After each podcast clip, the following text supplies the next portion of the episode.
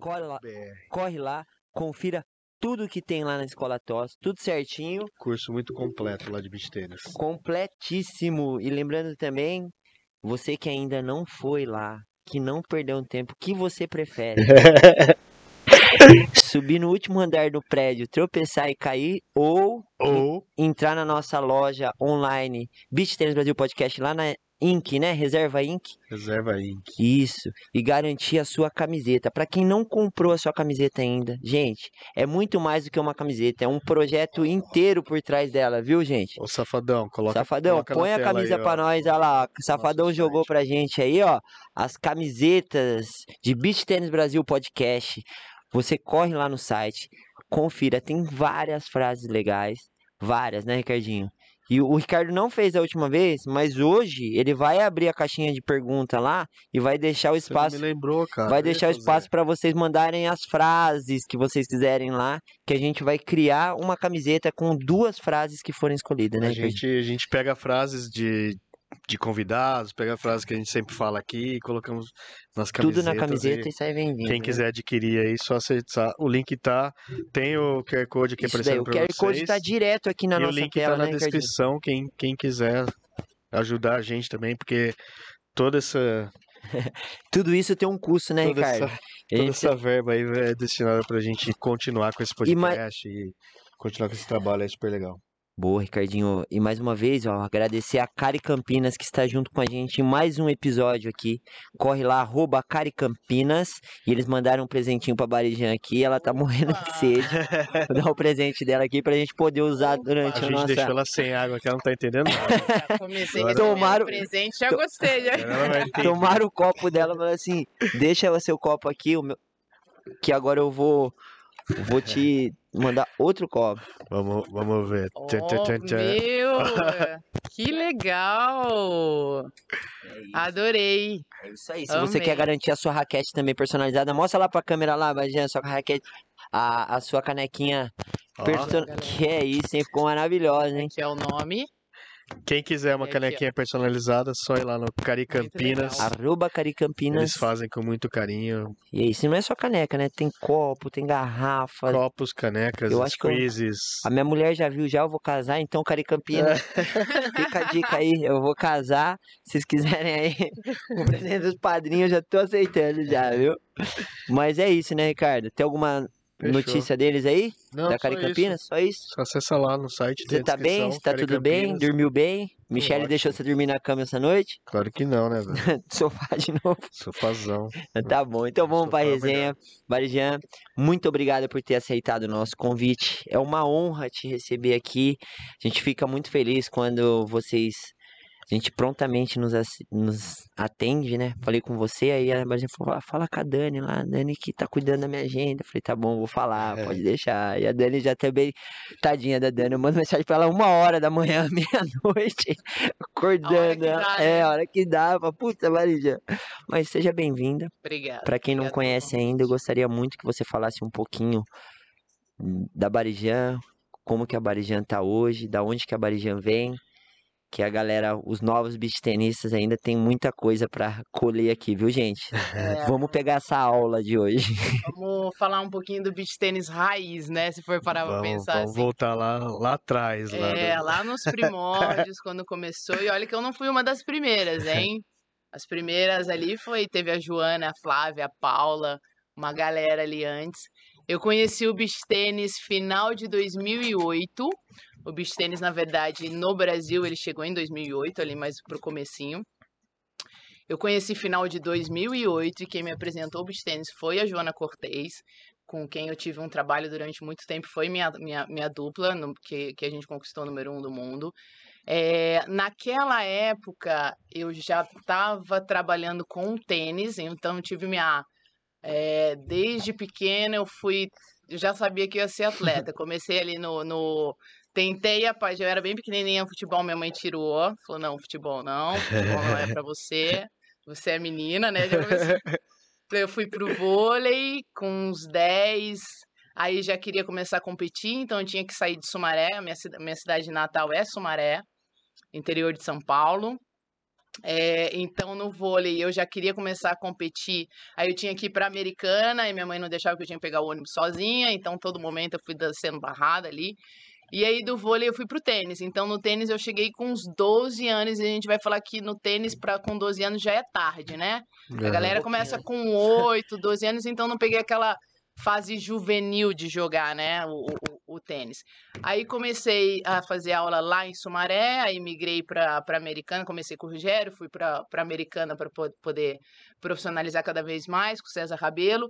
Acabei pegando um ônibus, aí eu já podia que tinha um pouco mais de idade, fui treinar no João Soares, que era onde eu consegui mais essa parte de competitividade, comecei a disputar alguns torneios eh, não, eu pulei a fase de juvenil, comecei a, a disputar a primeira classe da federação e alguns torneios da ITF Futures que tinha do tênis. Então viajei mais pelo Brasil, Campos de Jordão, cheguei a jogar, Goiânia, Campo Grande. E tudo isso viajando de ônibus, né? Completamente diferente do que é hoje. Fora do Brasil não É, chegou a disputar não, tênis. o tênis não, não cheguei a disputar. Só que aí eu acabei conciliando, começando a faculdade de educação física, porque Campinas, era né? tudo, é, era tudo muito caro você ser atleta de tênis. Então chegou uma hora que eu tinha que decidir se eu ia jogar ou se eu ia trabalhar, né? Vocês têm aquela fase. Então fiz a faculdade de educação física na PUC em Campinas e conciliava, comecei a dar aula de tênis. Então dava ali no interior de São Paulo. E aí meu lado competitivo, pô, não consegui ser atleta, então vou começar a trabalhar com atletas. Então teve uma época que eu comecei a dar aula no- na equipe do OMAC, que era bem, para juvenil era bem forte, e eu conheci a Tássia também, ó, que a jogadora Tássia de Sono, a né? Tássia Sono. Ela, vamos dizer que ela foi uma da, até das minhas chefes ali, da, e eu, depois a gente se encontrou no beach tennis, a gente bateu resenha e tudo mais. Então fui aí, fui parar em São Paulo para dar aula numa academia. No, na época que eu trabalhava com o Mac, conheci a Bia Haddad, que treinava com ele, que foi muito bacana, uma experiência bem bacana, ela era juvenil. Fui para São Paulo para trabalhar numa, numa academia que chamava Ripol. Ali eu tive contato com a Luísa Stefani, que eu fazia o treino com ela junto com a Mona, que trabalhava comigo. A gente trabalhava a parte do juvenil dela, então ela era bem pequenininha, trabalhava com a gente. Conheci vários atletas que treinavam lá, o Caio Zampieri na época, é, o Belucci treinava lá, o, o eu esqueci o nome Belucci do chegou o a Eric treinar aqui Gomes também treinava Campinas, lá. né? Hã? O Belucci chegou a treinar no João também, né? No João não foi na, eu não, não Não é na minha dessa época. Eu época. peguei ele quando ele treinava na Ripol com o Léo Azevedo. Uhum. Ele tem, então, assim, eu conheci vários e aquilo só foi me instigando cada vez mais nessa parte competitiva. E como eu começava a viajar com as meninas, até com a Luísa Stefani para um torneio e outro, eu encontrava a Joana que naquela época ela parou de jogar. E aí ela viajava com algumas meninas de competição. E uma delas é a Natália Gittler, que hoje joga futebol, bem Joga pra tudo, né, a caramba Natália, né, e Natália? jogou tênis. E num workshop que teve em Foz do Iguaçu, final de 2008, tinha uma quadrinha de areia. E naqueles intervalos, né? Você tá, tá- tá fazendo um workshop, a cabeça fica, né? Cheia de coisa. e a gente foi lá pra jogar um vôlei. Um vôlei ali, com a galerinha, despretensioso. e ela falou do beach tênis. E aí, no, no, em- bem no, isso foi em novembro. Dezembro, eu fui passar umas férias no Rio de Janeiro. é, e ela me apresentou o beach tênis. Uhum. E aí, eu me apaixonei. Primeiro, eu me apaixonei pelo Rio de Janeiro, que eu ainda não sabia onde eu ia morar, porque eu era do interior de São Paulo, fui para São Paulo. Eu não gostava, eu não, não gosto muito daquela cidade grande, da noite, eu gosto do dia, eu gosto do esporte. E quando eu fui para o Rio de Janeiro, eu me apaixonei. E aí a Joana na época tinha tava tinha parado de jogar, estava em transição em dar aula e tinha escolinha de tênis para criança também lá no Rio. E ela me convidou para trabalhar com ela. Então eu saí de Sumaré, comecei a dar aula americana, fui para São Paulo, de São Paulo, tipo assim, tudo menos de um ano, né? Nossa. Fui de São Paulo, fui pro Rio de Janeiro. Então quando eu virei pra minha mãe e falei assim, estou indo para o Rio de Janeiro, ela quase surtou. Foi pro Rio dar aula de tênis aí. Fui, fui pro Rio dar aula de tênis. Na verdade, eu ia pro Rio porque eu queria morar no Rio. O que eu ia fazer eu não sabia. Não. Aí minha mãe quase surtou. E eu lembro que na época, olha só, isso acho que ninguém sabe. Eu dava aula em São Paulo e eu dava aula pro Luiz. O Luiz era um dos donos daquela chave Gold, que é uma marca de chave. Ah, sim, Sim, Gold. sei. Sim. E eu dava aula para ele. Então ele tinha bastante coisa de importação. Então eu falei: estou indo para o Rio de Janeiro, estou me despedindo da galera, tal, tal, tal. Ele virou para mim e falou assim: o que você vai fazer no Rio de Janeiro? Eu falei: ah, primeiro que eu escolhi o Rio de Janeiro para viver, para morar. E segundo, recebi um convite da Joana, e dispensa comentários, né, na parte do tênis e tal. Aí ele virou pra mim e falou assim: Mas no Rio de Janeiro você não vai ganhar dinheiro. Você sabe disso? Aí eu, na minha cabeça, assim, nem pensava em ganhar dinheiro, acho que naquela época. Eu pensava só em buscar os meus sonhos e as coisas que eu queria. E nisso, quando eu fui, eu falei do beach tênis para ele. Pois eu fui com tênis, para trabalhar com tênis, e ao mesmo tempo, eu, eu quando eu fui pro, pro Rio de Janeiro em dezembro, eu joguei um mini torneio de beach tênis que tinha ali, né, no Rio de Janeiro. Uhum. E aí eu comecei a formar a dupla com a Joana e disputar alguns torneios não tão fortes, né? E aí ele começou a pesquisar nesse meio tempo quando eu fui para o Rio de Janeiro e ele trouxe a primeira, não posso falar a primeira marca de raquete, porque realmente teve a época que o Adão fez algumas raquetes lá, mas foi a primeira raquete oficial de realmente de beach tennis, que era a Power.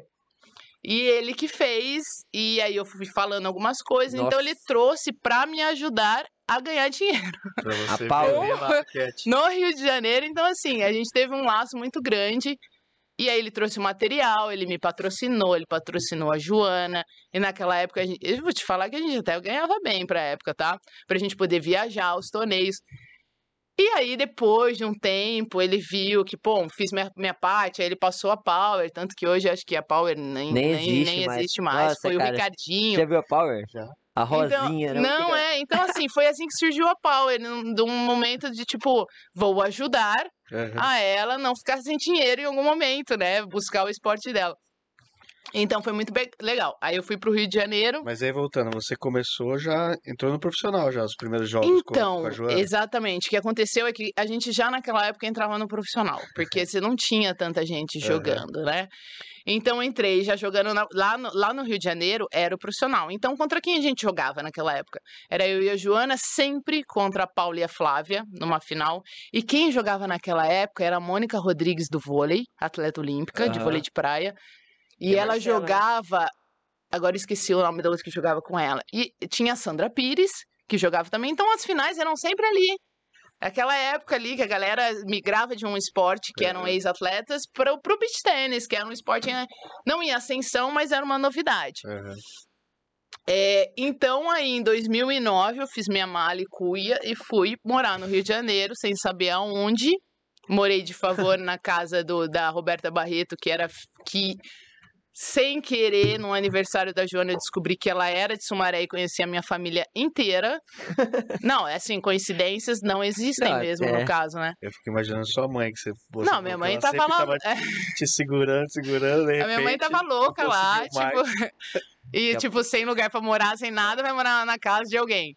E aí morei seis meses quando cheguei no Rio de Janeiro, morei praticamente de favor seis meses, que era até em Laranjeiras, na casa da, da Roberta, até eu começar a ganhar dinheiro e tal.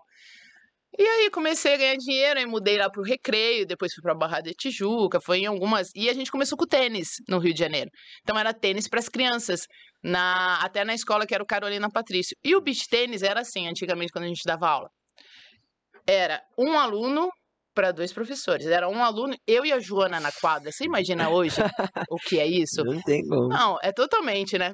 Então, era um aluno, eu e a Joana na quadra. Eram dois alunos, eu e a Joana na quadra. Eu falei, cara, era tipo VIP, né? Era uma presença. mais Era tipo personal. As e... clínicas. E aí a gente foi tomando é, o beach tênis naquela época até, tipo, tinha o Vini, o Vini Fonte, que era ali do Rio, só que eles ainda não migravam pro beach tênis, porque o tênis era consolidado, dava dinheiro, o Gui Prata. E eu e a Joana ali, batalhando, dando aula tal, e a gente foi deixando o tênis. A gente foi uma das primeiras a deixar o tênis para ir pro beach tênis e apostar naquilo de verdade. Ninguém sabia o que ia virar o beach tênis. Não, nem a gente. Só que a única diferença que aconteceu é que eu e a Joana, como dupla, a gente começou a ter resultado que a gente não imaginava. A gente queria, mas não imaginava. Então a gente começou a criar laço com algumas pessoas da Itália, principalmente a Simona Bonadona, que é a técnica, uhum. que foi uma das primeiras e as únicas que realmente abraçou um estrangeiro para poder ensinar, porque naquela época é, ninguém queria mostrar, ninguém queria entregar. Parecia que era assim, né? ninguém queria entregar o segredo do beach tênis para as outras é. pessoas. Era muito engraçado, porque realmente era isso. E ela foi a primeira a estender a mão pra gente. Então a gente começou a ir pra Itália, jogar uns torneios, tomar um monte de pau. É, a gente começou a treinar com ela. Eu fiquei. A gente, a gente fez curso de italiano pra poder entender. Fiquei três meses lá aprendendo com ela. E, tipo, o que ela dava de treino era completamente diferente. Aqui a gente jogava tênis Você na foi lá areia. pra estudar, não pra jogar, né? Não, exatamente. Era um estudo. Intercâmbio, intercâmbio mesmo. E era um treino muito puxado, mas muito puxado na areia. E aqui a gente jogava, eu e a Joana, a gente lançava uma bola pra outra. Não tinha quem lançasse, não tinha quem falasse nada pra gente. Então a gente simplesmente se autotreinava. É. E a gente treinava, a gente jogava tênis na areia. Não era beach tênis, é completamente diferente. Só que a gente começou a progredir, a ganhar uns torneios, começou a ter uns torneios nessa época, tinha torneio nos Estados Unidos em Nova York, tinha torneio em acho que era Fort Myers, alguma coisa, eu não lembro qual era. É, e aí a gente começou a, porra, semifinal, final, campeã. Daí a gente, a gente jogava, a gente dava aula, a gente trouxe um ITF, a gente organizou o torneio de ITF. Na época foi até com o Gui Prata, o Gianluca, que foi em Búzios, foi no Rio. Aí esse, pela primeira vez a gente ganhou das primeiras do mundo. E Quem aí, era que era a Simona e a Eva, Simona Bonadona e a Eva Delia, Uhum. que estavam já há muito tempo. E quando a gente ganhou, eles começaram a achar estranho, né? que que Rolou tá até um desentendimento ali, que teve uma bola duvidosa, que era num ponto meio decisivo. Ah, a bola bateu na mão, bola não bateu na mão, bola bateu. Eu falei, não bateu na mão. Enfim, a gente ganhou. E aí começou a ter uns olhares diferentes. é, Aí veio o ano que foi uma de maior ascensão, que foi o número um do mundo, enfim, né? Aí Em que a ano gente que tem vocês atingiram pra o número um do, do mundo, Samantha? Foi em 2013, a gente ficou 2013. um ano número um do mundo, é, 2003 para 2014. Foi um ano onde a gente praticamente ganhou quase todos os torneios, aonde a gente não ia jogar o Mundial por falta de dinheiro e o Lopes foi o patrocinador que levou é, os atletas para poderem jogar. Aham. A gente despancou a hegemonia da Itália no Mundial. É, e aí despancou o número um do mundo pela primeira vez. E aí, como a gente até nessa época, se eu não me engano, me corrija se eu estiver errado, tinha alguma coisa de Copa do Mundo futebol que estava na televisão e a gente conseguiu entrar no, no, no Globo Esporte naquela época para falar de beach tênis, porque a gente tinha acabado de alcançar o número um do mundo. É. Então, assim, começou a repercutir um pouco, começou a abrir as portas, as pessoas começou a olhar, começaram a olhar o beach tênis no Brasil, porque até então era Itália, acho que o segundo maior ali era a França. Tinha um pouco, eu acho que era Itália, França, depois vinha o Brasil, depois que o Brasil começou a tomar uma proporção completamente diferente É. do que é Mas quando você organizava, quando você organizou o primeiro torneio, como que era pra chamar público? Era só o pessoal ali do Rio de Janeiro ou vinha Era, é, na verdade, assim, a maioria era do Rio de Janeiro e era uma tribo, né? Era uma galera que jogava, era viciadinha, já era todo mundo viciado, gostava. Era do Rio. Deixa eu pensar aqui. Devia ter a galera de Santos também, que começou em Santos, ali em São Paulo, mais praiana. Começou em praia, não tem como. Mas como que vocês divulgavam naquela época? Tipo, Mesma coisa. Não, hoje é totalmente diferente, mas era. Vamos falar que naquela época era Facebook. É. Não era nem. Era Orkut. Era Orkut, Ela- era eles criaram uma Facebook. comunidade Era no quase um. ICQ. Eles criavam, de, A criavam comunidade no Orkut É, e mandava depoimento pra ah, chamar. devia ser.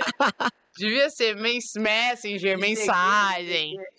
Então, assim, teve. Mas era a galera que jogava. Tinha. Mas Tinha. dava o quê? Umas mais que 100 pessoas ou não chegava a isso? Cara, eu acho que devia ser mais ou menos isso. É. De atleta profissional vinha a galera de fora. Os italianos vieram aqui do Brasil. Tinha a galerinha que já jogava. Mas não era muita gente. Você E lembra o ano desse TF ou não? esse ITF, se eu não me engano, foi antes da gente ser número um do mundo. Devia ser 2011. Caraca, velho. São 12 anos. pra trás. 2012. É. Eu acho que deve ser, tá? Minha memória é péssima pra Me- data. Mesmo assim, né? O que que, qual que é o nosso intuito com isso, Samantha? É pra galera entender que o beach tennis não começou em 2021, né? Tem não, muita história pra não. trás de 2020. 2000, vamos falar que 2021 é Nutella, É. né? que a, É bem a galera, essa nova geração de beach tenista, é, hoje eu vejo muito que acontece, a galera reclama de algumas coisas tal. Eu falo assim, pô, imagina se essa galera tivesse vivido o que todo mundo viveu lá atrás, né? Porque, por exemplo, vocês nesse ITF, quantos, quantas meninas tinha no quali do primeiro ITF? Porra, nenhum, nem chave dava. né? Tipo assim. Na profissional a gente tinha que ligar, literalmente Nossa. ligar, ó, vamos jogar, joga É. com não sei quem, eu já tô aqui, mas não sei quem tá querendo É, jogar. naquela época a gente nem ligava, porque era sempre as mesmas pessoas que jogavam, não tinha como. Malemar o que acontecia é que vinham, tipo, pessoas, às vezes, é, convidados, por exemplo, ex-tenistas. Uma vez jogou o Sareta, é, agora eu não lembro, que era, com- era com o Márcio Petroni, eu acho que na- naquela época. O Ah. Petroni até, ele, tá- ele joga, né? Mas naquela época ele tava meio que conhecendo. Eu acho que era com o Márcio Petroni, Sareta. Que foi até um, um torneio em Santa Catarina. Então vinham os ex-atletas entrarem no profissional para jogar. Por quê? Porque naquela época não é igual hoje. Né? É completamente difícil jogar hoje, você jogar, entrar na quadra, jogar beach tennis. Aham. Antigamente você jogava, treinava, mas hoje eu não treino. Antigamente eu não treinava tanto que eu treino hoje. E os atletas profissionais, como eles tinham uma memória do vôlei, do tênis ou de alguma coisa, porra, vinha até do frescobol, Eram né? atletas, né? Eram atletas. Então, assim, Sim. eles entravam ali, entravam na chave. aham. Não tinha quali. E jogava, entendeu? Então E- era totalmente diferente. E quando você fala que você jogava tênis na praia, que era. Que tava migrando do tênis pra jogar beach tênis, qual que é a maior diferença que você vê hoje do, que você tinha do tênis? Eu acho que é o tempo de bola, é um movimento. Hoje eu vejo que antigamente a gente se comparava muito o beach tênis ao tênis, ao badminton e ao vôlei. Aham. Hoje, numa outra. E até um tempo atrás a galera falou: ah, é um esporte do momento, é um esporte que parece, é uma mistura de. Eu falei, cara, o beach tênis. Quem não- vai apresentar o beach tênis fala isso, né? É, Uma então, é, de- pois é, mas aí a galera que conhece hoje o esporte, a gente que já vem de um tempo, a gente fala, cara, o beach tênis é o beach tênis. Não existe mais uma comparação. Você É. vem porque você praticou outros esportes.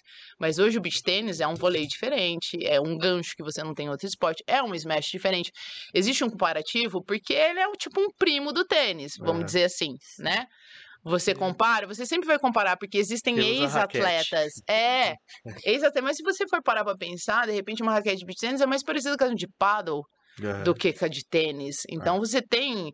É, Então, assim, a diferença maior eu acho que é o... a velocidade de reação que é completamente diferente De todos os outros, de né? todos os outros. E é hum, o tempo de você pegar a bola muito mais na frente do que, por exemplo, hoje se eu vou jogar tênis, eu tenho que me esforçar a dar um slice no voleio. E é porque eu entro assim, né? Eu tenho que me forçar a dar um slice bonito. Não é mais natural, né? Não é natural. O Isso é saque muito também louco. mudou muito pra mim. E essas informações chegaram quando você foi pra Itália? Ou você- Chegaram quando eu fui pra tinha como Itália você total, não. daqui, né? Não. Era tudo E primitivo. Foi quando eu fui pra lá e mesmo assim, ó, demorou até pra você pegar, entender. E mesmo assim a gente dava trabalho, tá? Mesmo pegando as bolas atrasadas. dá uma, porque a gente pegava a bola atrasada e elas não entendiam o tempo de reação nosso ali, né? Então dava um pouquinho de trabalho. Eu falo muito, Varjan, que o beach tennis ele passa por três etapas, né? Que a gente fala. Foi lá no início, né? Aí vocês se adaptaram lá no começo, pra sair dessa memória motora que vocês já tinham do tênis, vocês já tinham do tênis, e entrar um pouco no golpe do beach tênis. Depois tem a segunda parte, que é quando entra a linha dos 3 metros, né? Que já deu, mudou totalmente o jogo, né? Daquilo que a gente tinha lá do início. Pra quem não sabe, antigamente não existia linha de 3 metros, tá? O sacador ia sacar, você podia ficar com a cara na rede pregada esperando ele sacar. Então no feminino até mais acontecia, porque como não tinha tanta potência que nem no masculino, ficava um pouco mais fácil, assim, de bloquear uma bola, né? Você jogou esse. Joguei. Jogou Joguei- bastante. Joguei todas tudo, as né? fases aqui. Joguei a fase da raquete de tênis. Nossa. É, hum, na verdade, era até uma- mais o masculino que fazia, tá? É. Porque o masculino ele acaba tomando algumas atitudes maiores ali. E o que Que acontecia vive menos, né? é, é tipo isso. O que acontecia é que come... a galera começou a entender que dava pra bloquear a bola. Então não tinha rali. Então a galera ia lá, um ia pra frente, ficava com a raquete já alta, atrapalhando o sacador. E aí, então, enfim, colocaram a linha dos 3 metros, que isso foi a regra até da ITF. Aham. E no começo, a galera, tudo que é uma mudança grid, Muito e tem várias mudanças. Então, no começo a galera não queria, então foi cri- criado uma comissão, a galera, ah, três metros, não, não, não. E a galera que pensava no desenvolvimento do esporte falava sim, sim, sim. Então, assim, para quem tinha resultado, não, não, não era melhor. E para quem não tinha que pensava no desenvolvimento do esporte, o sim, sim, sim era melhor. Então, assim, tudo é interesse, não tem como você falar que não. Tudo é questão de interesse. É, e foi criada a linha dos três metros. E aí depois a galera viu que fazia super sentido, né? Mas era por causa disso, porque a galera, principalmente no masculino, a galera ia lá na frente pra bloquear, não tinha rally. Então você Era imagina, o beach tênis já é rápido, até pra televisão. Então a galera começa a pensar mais na televisão. É, porra, não tem rally, vai ser bloqueado, pô, não tem nem beach tênis. Primeira coisa que você vai começar a treinar é um bloqueio, né? Não é nem o, É. o rally. E o que, o que nessas transições, essa foi a primeira e a segunda é após o ano ruim que, que nós tivemos, que fechou tudo, nós entramos num, num novo beach tênis de novo. Apesar do, da, do masculino a rede ter subido, as meninas manter 1,70, mas hoje, se você pega um vídeo de 2019, início de 2019 e pega hoje, a velocidade de jogo é absurdo, né? Então não tem mais como respirar, né? E qual dessas fases, quais, que você mais sentiu, assim, foi lá no começo para se adaptar para o beach tênis ou depois quando o jogo começou a ficar muito mais rápido? Eu acho que eu acho que são épocas e fases diferentes. Eu acho que a gente tem que se adaptar em todo momento. Então, naquela época que eu tinha que aprender realmente o beach tênis, foi um- uma época muito difícil, porque a gente queria muito e a gente porra, eram a, chave, vamos supor que a chave eram de 32. 30 duplas eram italianas e duas eram estrangeiras. E ali eles respiravam beach tênis. Para você entrar ali era complicadérrimo. Então, quando a gente saía do Brasil para jogar, por exemplo, o Mundial da Tchérvia, que era, era na Tchérvia, né? Que hoje é hoje estava sendo em Terratina.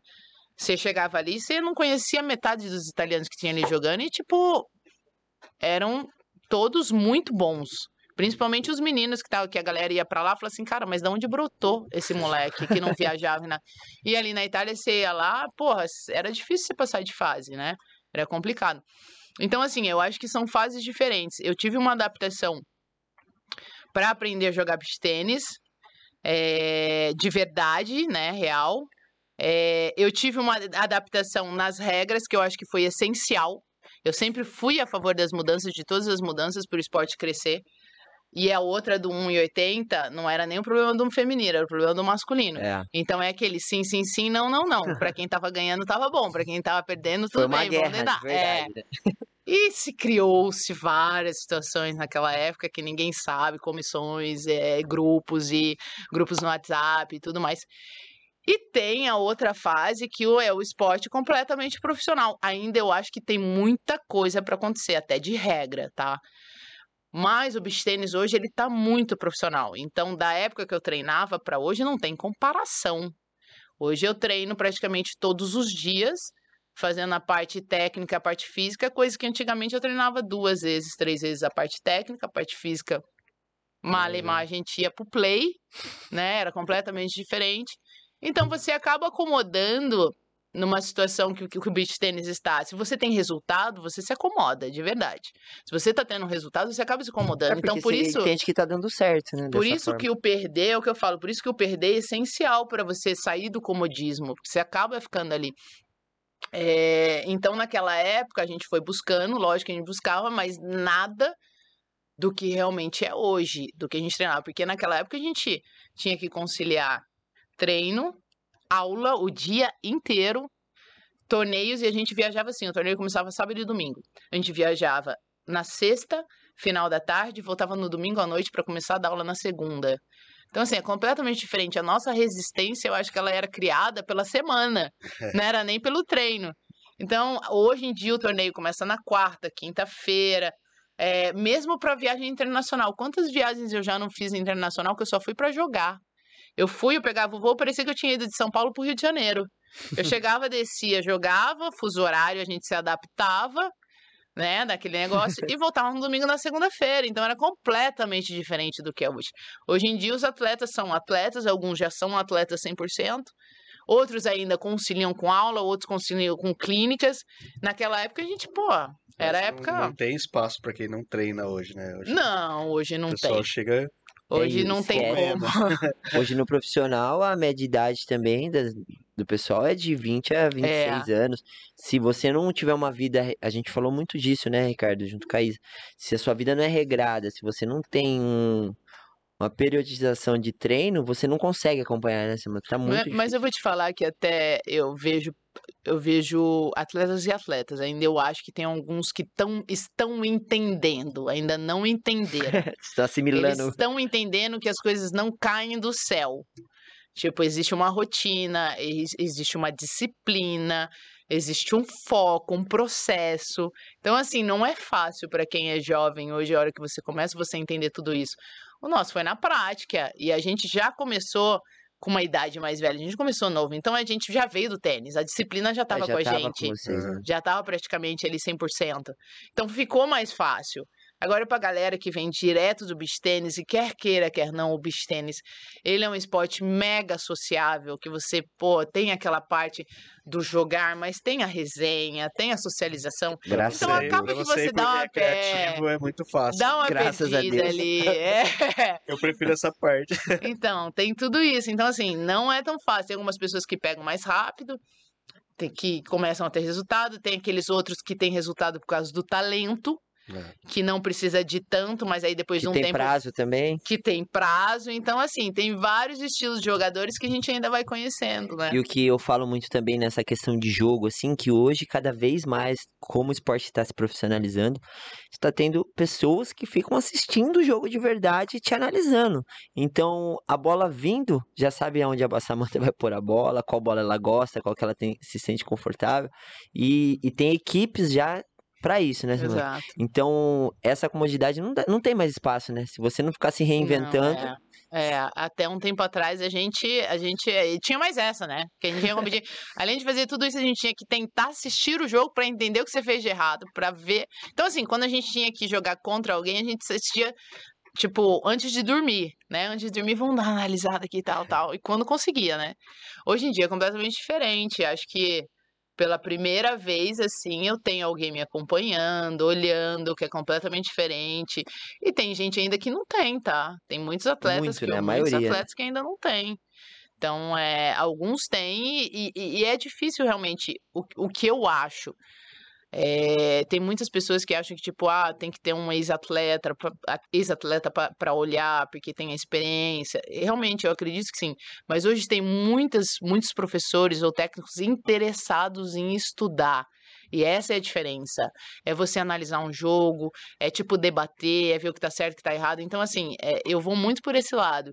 Às vezes, pô, você tem uma pessoa que é ex-atleta, mas não tem tempo pra estar com você ou analisar com Ou você. ele não, não entende de números, de estatística. É, então de- assim, é, existe não tem os dois visão, lados. Então, né? assim, não é só um ex-atleta. É lógico que você tem uma bagagem, passa- passar uma experiência. Mas hoje existem muitas pessoas interessadas em estudar o esporte, que eu acho que É. isso soma demais. Então tá tendo bastante isso hoje no e a Brasil. procura é cada vez maior, né? Eu acredito que daqui pra frente vão se formar muitos treinadores, né? Exato. que mesmo não tendo vivenciado tanto esporte dentro da quadra, meu, o potencial que tem, tem muita gente estudiosa aí do lado de fora de quadra, né? Exatamente. E aí vai do atleta conseguir também valorizar isso, né, Samantha? Porque a cabeça do atleta também, do atleta que eu falo é do, dos praticantes, né? É Uhum. muito fechado. Até o amador, quando ele vem procurar um professor, ele acaba pagando por uma marca e não por uma qualidade, né? O cara jogou super bem, foi um do mundo durante 80 anos. Não tô falando de ninguém específico, pelo amor de Deus. Olha que tá ao vivo, hein? É, é, mas ele não vai conseguir te passar a mesma coisa que um profissional do ramo mesmo, um cara que foi formado para dar aula de beach tênis consegue te passar, né? Você dá aula hoje também ainda? Hoje, é, na verdade, eu sou formada em educação física também.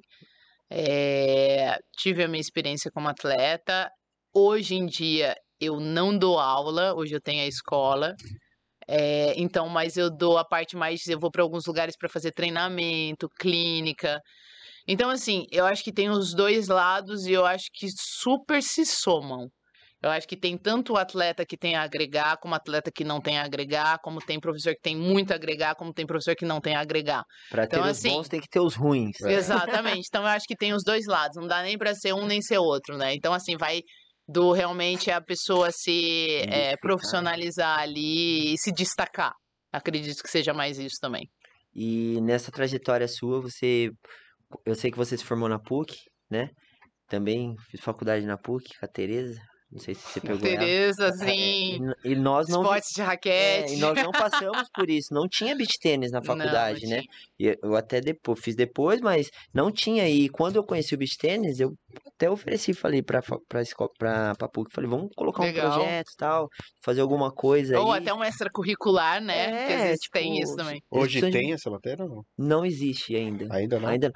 Tem um, algum momento que agora eles estão colocando, que eles colocaram uma rede lá, então É, de repente algum aluno levam- leva a é. experiência, né? o Gabs levou, Legal. eu levei um pouco, então todo mundo acaba levando um pouquinho. A gente acaba, acabava jogando lá na hora do intervalo, então a galera acaba conhecendo. E hoje não precisa mais falar, porque o beach tênis, né, meu? Rede social, hoje em dia, você abre ou a galera tá no show do Coldplay ou eles estão jogando beach tênis. é um dos É dois. tipo isso. Ou tá, com- ou- Ou tá em Dubai. é, ou tá em Dubai, né? Você abre, ou tá com a pulseira pra cima, ou tá com a raquete pro alto. É um dos dois, né? Não tem o que fazer, né? Então, é, é- atinge muito a galera, né? Hoje, hoje o nosso canal é muito mais fácil, né, ô Samantha? Exato. E, e falando agora depois da, da época ruim, né? Que você montou. a- a- é base que chama? Escola? Baza. Baza. Baza. É uma escola? Como que É, na verdade a base é o seguinte, a base é Barijã, São as Samanta, é, né? são as Isso, iniciais, ao base. contrário. Exatamente. Eu, eu, com o beach tênis, eu tive uma sociedade com a Joana na meta. A gente fez muitas coisas, abriu a escola ali em Ipanema, deu curso para professor. É, vamos dizer aí, durante uns 10 anos juntas. 5, 6 anos a gente jogou juntas. Aí a gente parou de jogar. Depois a gente até fez uma aparição de novo jogando juntas aí no, no torneio lá do Paraná, que foi bem bacana que a gente ganhou. É, e aí depois é, a gente acabou tomando rumos diferentes. Eu tinha algumas ideias, ela tinha algumas outras ideias, a gente acabou tomando rumos diferentes e eu abri a Baza. Então a Baza, ela tá vai fazer dois anos agora, em junho, e ela é muito voltada não só para a escola, mas como metodologia. Então, na verdade, o meu intuito sempre foi, eh, vamos dizer, disseminar a metodologia do beach tênis para outros lugares. Ah, que eu via que a galera tem muita. faz curso, mas tem uma dificuldade tremenda em exercícios, ou saber se está dando a aula certa, ou se está fazendo sentido, ou de repente se aquilo é demais ou é pouco, enfim, tudo que um professor já sabe, você dá Precisa. aula. Ela- Precisa. Ela, não é uma franquia, então. ela- Na verdade, ela está se tornando uma franquia. Ah, tá. É, ela começou no Rio de Janeiro, ali na Barra da Tijuca, e aí a gente foi crescendo. Tem os professores ali que a gente é uma, uma equipe. É, a gente foi para base em Vitória. Hoje a gente está com um polo na base em Vitória, que a Juliana é minha sócia, que tá muito legal também. E aí a gente foi migrando, tanto que eu levei para Itu também na, Uhum. na Ibis Club. Teve uma metodologia em Uberlândia, que a gente ficou um ano eh, na Arena Bali. E agora a gente está migrando para alguns outros lugares. O migrando que eu digo, a gente deu uma parada para poder profissionalizar a parte de gestão e tudo mais. Agora que eu vou começar a entrar com essa parte mais de franquia. Mas o intuito não é conquistar o mundo. Eu falo muito intuito. também disso, que cada vez mais tá ficando. Tá fechando, né? Porque antigamente tinha muita clínica, os atletas saíram para dar clínica, mas hoje a clínica ainda é muito pouco para o praticante É, de é, é né? isso. Ele olha assim, ele fala assim: ah, legal, eu vou lá, vou pagar 300 reais, vou ficar uma hora do lado da Barijan, mas será que isso é o suficiente para mim? É, exato. Então tá mudando um pouquinho o conceito de clínica e virando, acredito que uma metodologia. O Marquinhos já faz isso há muito É, tempo, exato. você, a Joana também, você e a Joana fez durante muito tempo, agora a Joana continua também junto. É. E eu acho muito legal isso. E quando a gente fala de, de montar a aula e tal, a aula é muito mais do que soltar bola, né, Samantha? Então, pois é. Então, quando eu falo assim que o intuito não é conquistar o mundo, é porque o meu, o, o- a minha ideia é estar em lugares onde eu posso estar presente e não jogar. Tipo, vai, vai, vai. É onde todos os lugares que eu tô, eu presto assessoria praticamente full time vejo as dificuldades dos professores, das, das, das, das arenas, e como eu tenho uma experiência, eu tento levar aquilo para a arena também, no- montagem de aula, número de pessoas, regulamento, blá, blá, blá. Então é exatamente isso que você falou. Então, assim, o time de lançamento de bola de beach tênis é completamente diferente do tênis. Você jogar uma bola precisa fa- fazer sentido uma próxima bola. Então, assim, é, é tudo muito delicado. Então, você vê algumas aulas sendo montadas, jogadas, correndo para lá e para cá. Então, uma coisa que eu pego para mim é que, assim, a minha metodologia, ela não é uma preparação física. Mas o beach tênis, ele precisa ter a movimentação, que é muito importante, mas ela não é uma preparação física. A preparação física fica para o preparador físico. Então, a minha metodologia, ela é voltada muito mais na parte técnica e tática com movimentação. Então, tudo tem que fazer muito sentido. Uma bola onde vai, como que ela volta. Então, não pode, tipo, ah, pô, dei um smash, a bola voltou defesa. Cê- cê- parece que é... falar isso. Gente, parece que é engraçado, mas é real, é verdade. E eu vejo na internet, cara, postando Mas vídeo. isso é uma coisa isso. muito. Isso é, de, é o que eu falo. Todo mundo tem que ter a sua metodologia. E eu acho importante isso. Você precisa seguir alguma coisa. E na minha metodologia, ela precisa fazer sentido. Ela precisa ter uma tática. Você bota a bola ali, ela vai voltar onde? Na paralela, na cruzada? Porra, 99% vai voltar aqui. Então a gente vai treinar aqui. aqui eu, eu- normalmente, quando eu dou clínica, eu falo para todos os amadores. Eu falei assim: esquece o achômetro. O tennis, ele não pode ter achômetro. Eu, você vai fechar o meio e o seu achômetro para cruzada, esquece. Então, assim, ah, mas eu acho que a bola vai na curta cruzada. Falei, gente, mas você acha, mas ela 99% não vai. E se ela for, você vai se esforçar, vai pegar. Então, quando eu falo assim pra pessoa, eu falo assim, ó, esquece o achômetro. O beach tennis é assim, a pessoa já fica assim, realmente, eu achava que a bola ia pra lá, eu achava que a bola, eu achava.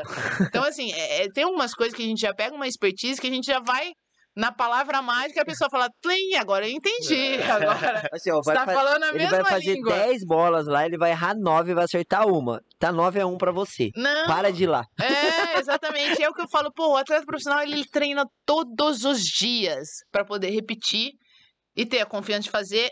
Porra, você não pode treinar um ou dois dias. E tipo assim, é o que eu falo, a galera treina uma vez pra jogar uma semana. É. Cara, ela vicia muito mais do que ela corrige. Então, assim, você tem que botar a consciência do aluno que isso vai acontecer. E tudo bem se ele quer isso. Agora, se a pessoa faz uma ou duas ou três aulas, ele vai ter uma correção maior do que o jogo. Eu acho que tem que jogar e tem que treinar. Os dois são super produtivos, tanto para o atleta profissional. A gente precisa da experiência, a gente precisa da manha de jogo, a gente precisa ter os no o nosso estilo de jogo. Só que, pô, você tem que entender que um para seis é diferente. Então eu deixo claro pra ele, pra ele não me culpar um também, entendeu? então. Pô, eu posso até corrigir, mas depois de uma semana você vai voltar e eu vou corrigir tudo de O- novo, eu o, tenho maior certeza. problema do amador é que ele quer, ele acha que é um miojo, né? Que ele põe lá, ele vai virar as costas, vai voltar, vai estar pronto. É. E não é assim, né? E, e, tipo assim, o que ele não se conforma é ele fazer aula, aí vem o cara lá com aquela bermudona de surf, sem camiseta, que não faz aula, Que ganha ganha dele. dele. Aí ele fala assim, mas pô, o cara bate tudo torto na bola e ganha. Ganha, a curto prazo, né? Ninguém ganha a longo prazo jogando assim, Exatamente. né? mano? Ah, você vê Se não atleta profissional também, cara. A galera ganha, de repente você vê uma dupla que vai lá, ganhou, te... pô, você teve um baita de um resultado. Só que assim, pra você continuar com aquele resultado, não é simples assim. Você tem um baita resultado. Pô, pode ter acontecido várias situações do seu treino, da pessoa da outra dupla não tá bem, do seu mérito e tudo mais. Mas pra você continuar a ter resultado, é um processo, né? Não tem Muito como você tirar isso. Dolorido ainda, né? É um processo Exatamente. que dói ainda, né? Porque, pelo amor de Deus, treinar todo dia é difícil, né? É difícil, às É você tem que se esforçar. Tem que ser é igual trabalhar, né? Que nem hoje eu vim pra cá, É o hoje eu não treinei, achei melhor não treinar hoje. Já matou Dá um um dia de folga. Dá um dia de folga. E é complicado treinar todos os dias. E, e o problema do beach tênis é que ele é muito fácil se profissionalizar. Se profissionalizar, tá, gente? Jogar profissional, quer dizer, né? Sim, isso Você é vai verdade. lá- Dos- em comparação aos outros esportes, realmente a gente tem que falar que É sim. uma porta do meio. E eu falo muito também que tem muita gente frustrada também, né? Pessoas que não conseguiu jogar, praticar os outros esportes que era a paixão deles, acabaram vindo pro beach tênis, conseguiram jogar profissional, ganham alguns torneios na região, só que eles não entendem que para ele ir além da região dele, ele precisa justamente do que a gente tá falando, né? Sentar na areia e É. ralar, né? Deixar É, tudo que e- você tem lá dentro. né? E tem uma parte também de. Uma parte, vamos supor, uma assessoria. Tipo, pra você ser um atleta profissional, você precisa ver, pô, quais os torneios você vai jogar, quais são os principais pro seu objetivo. Tem todo um negócio por trás, né? Você tem. É que aqui no Brasil, hoje em dia, os torneios estão muito fortes. Então, por exemplo, tem o circuito, tem a- hoje em TF, BT10, BT50, BT100, blá, blá, blá. Então, assim, só que você precisa entender qual é o seu objetivo para você, né, traçar um caminho. Hoje, hoje você faz esse estudo já no início do ano? Como que você trabalha o, o Sim, na verdade, é... Bom, eu falando como Samantha, tá? Eu já viajei horrores fora do Brasil e é, é muito cansativo. Então, assim, de ir para Japão, ir para Rússia, ir para lá e para cá, numa situação completamente diferente, que hoje está tudo muito caro para você viajar. Então, vamos dizer que todo o dinheiro que eu gastei no final do ano, eu fiquei devendo, né? Nem que a conta fechou. Então, vamos dizer que no final do ano, eu, por mais que desse aula, meu dinheiro de aula ia tudo para isso. Falei assim: ah, mas por que, você faz isso? Porque a gente é apaixonado, porque a gente corre atrás de um ranking, porque a gente é atleta profissional. Tem várias questões, né? Por um sonho, né? Por um sonho, por tudo. É. Então, assim, a pessoa fala assim, mas por que você faz isso e você não ganha dinheiro? Porra, é muito além disso, né? Ah, hoje em dia as coisas mudaram, mas as viagens estão muito mais caras. Então, para você, por exemplo, ir para uma ilha de reunião que era que eu até cogitei, era uns 10, 12 mil reais só passagem de ida e volta. E se você não é cabeça de chave, porra, você tem hospedagem, você tá pagando em euro. É. Então, assim, hoje você precisa escolher muito bem os torneios, porque, porra, quem vai jogar? Tudo isso é questão, tem que olhar, Com não tem jeito. você Não é questão de medo, questão disso. É pra você ver um ranking, pra você subir, pra você poder entrar num próximo torneio de cabeça de chave, de você não ficar num quali, de você isso, aquilo. Então, assim, não é questão de medo ou não, é você fazer uma estratégia inteligente para aquilo. Então, hoje em dia, os torneios que estão, como tá tendo muito torneio no Brasil, eu falo, cara, vou jogar no Brasil, porque a conta não tá fechando lá fora, né? É, pra Dubai, porra, uma, uma Coca-Cola era tipo 30 reais. uma água é absurdo. 15. Então, é completamente diferente. É, então, hoje, hoje ainda existe uma dificuldade da ITF soltar um calendário. Isso é um problema muito sério para os atletas profissionais. Fora algumas mudanças que tem repentinas, alguns torneios que aparecem. Então, assim, eu fiz um tempo parte da comissão da ITF, a gente levava, eles, eles pegam, eles abraçam, eles trazem os jogadores para para poder opinar, fazem a comissão. Tem um grupo também no WhatsApp de top 20 players ali que vão falando algumas coisas, dando sugestões. Então, assim, não é largado, as pessoas se falam.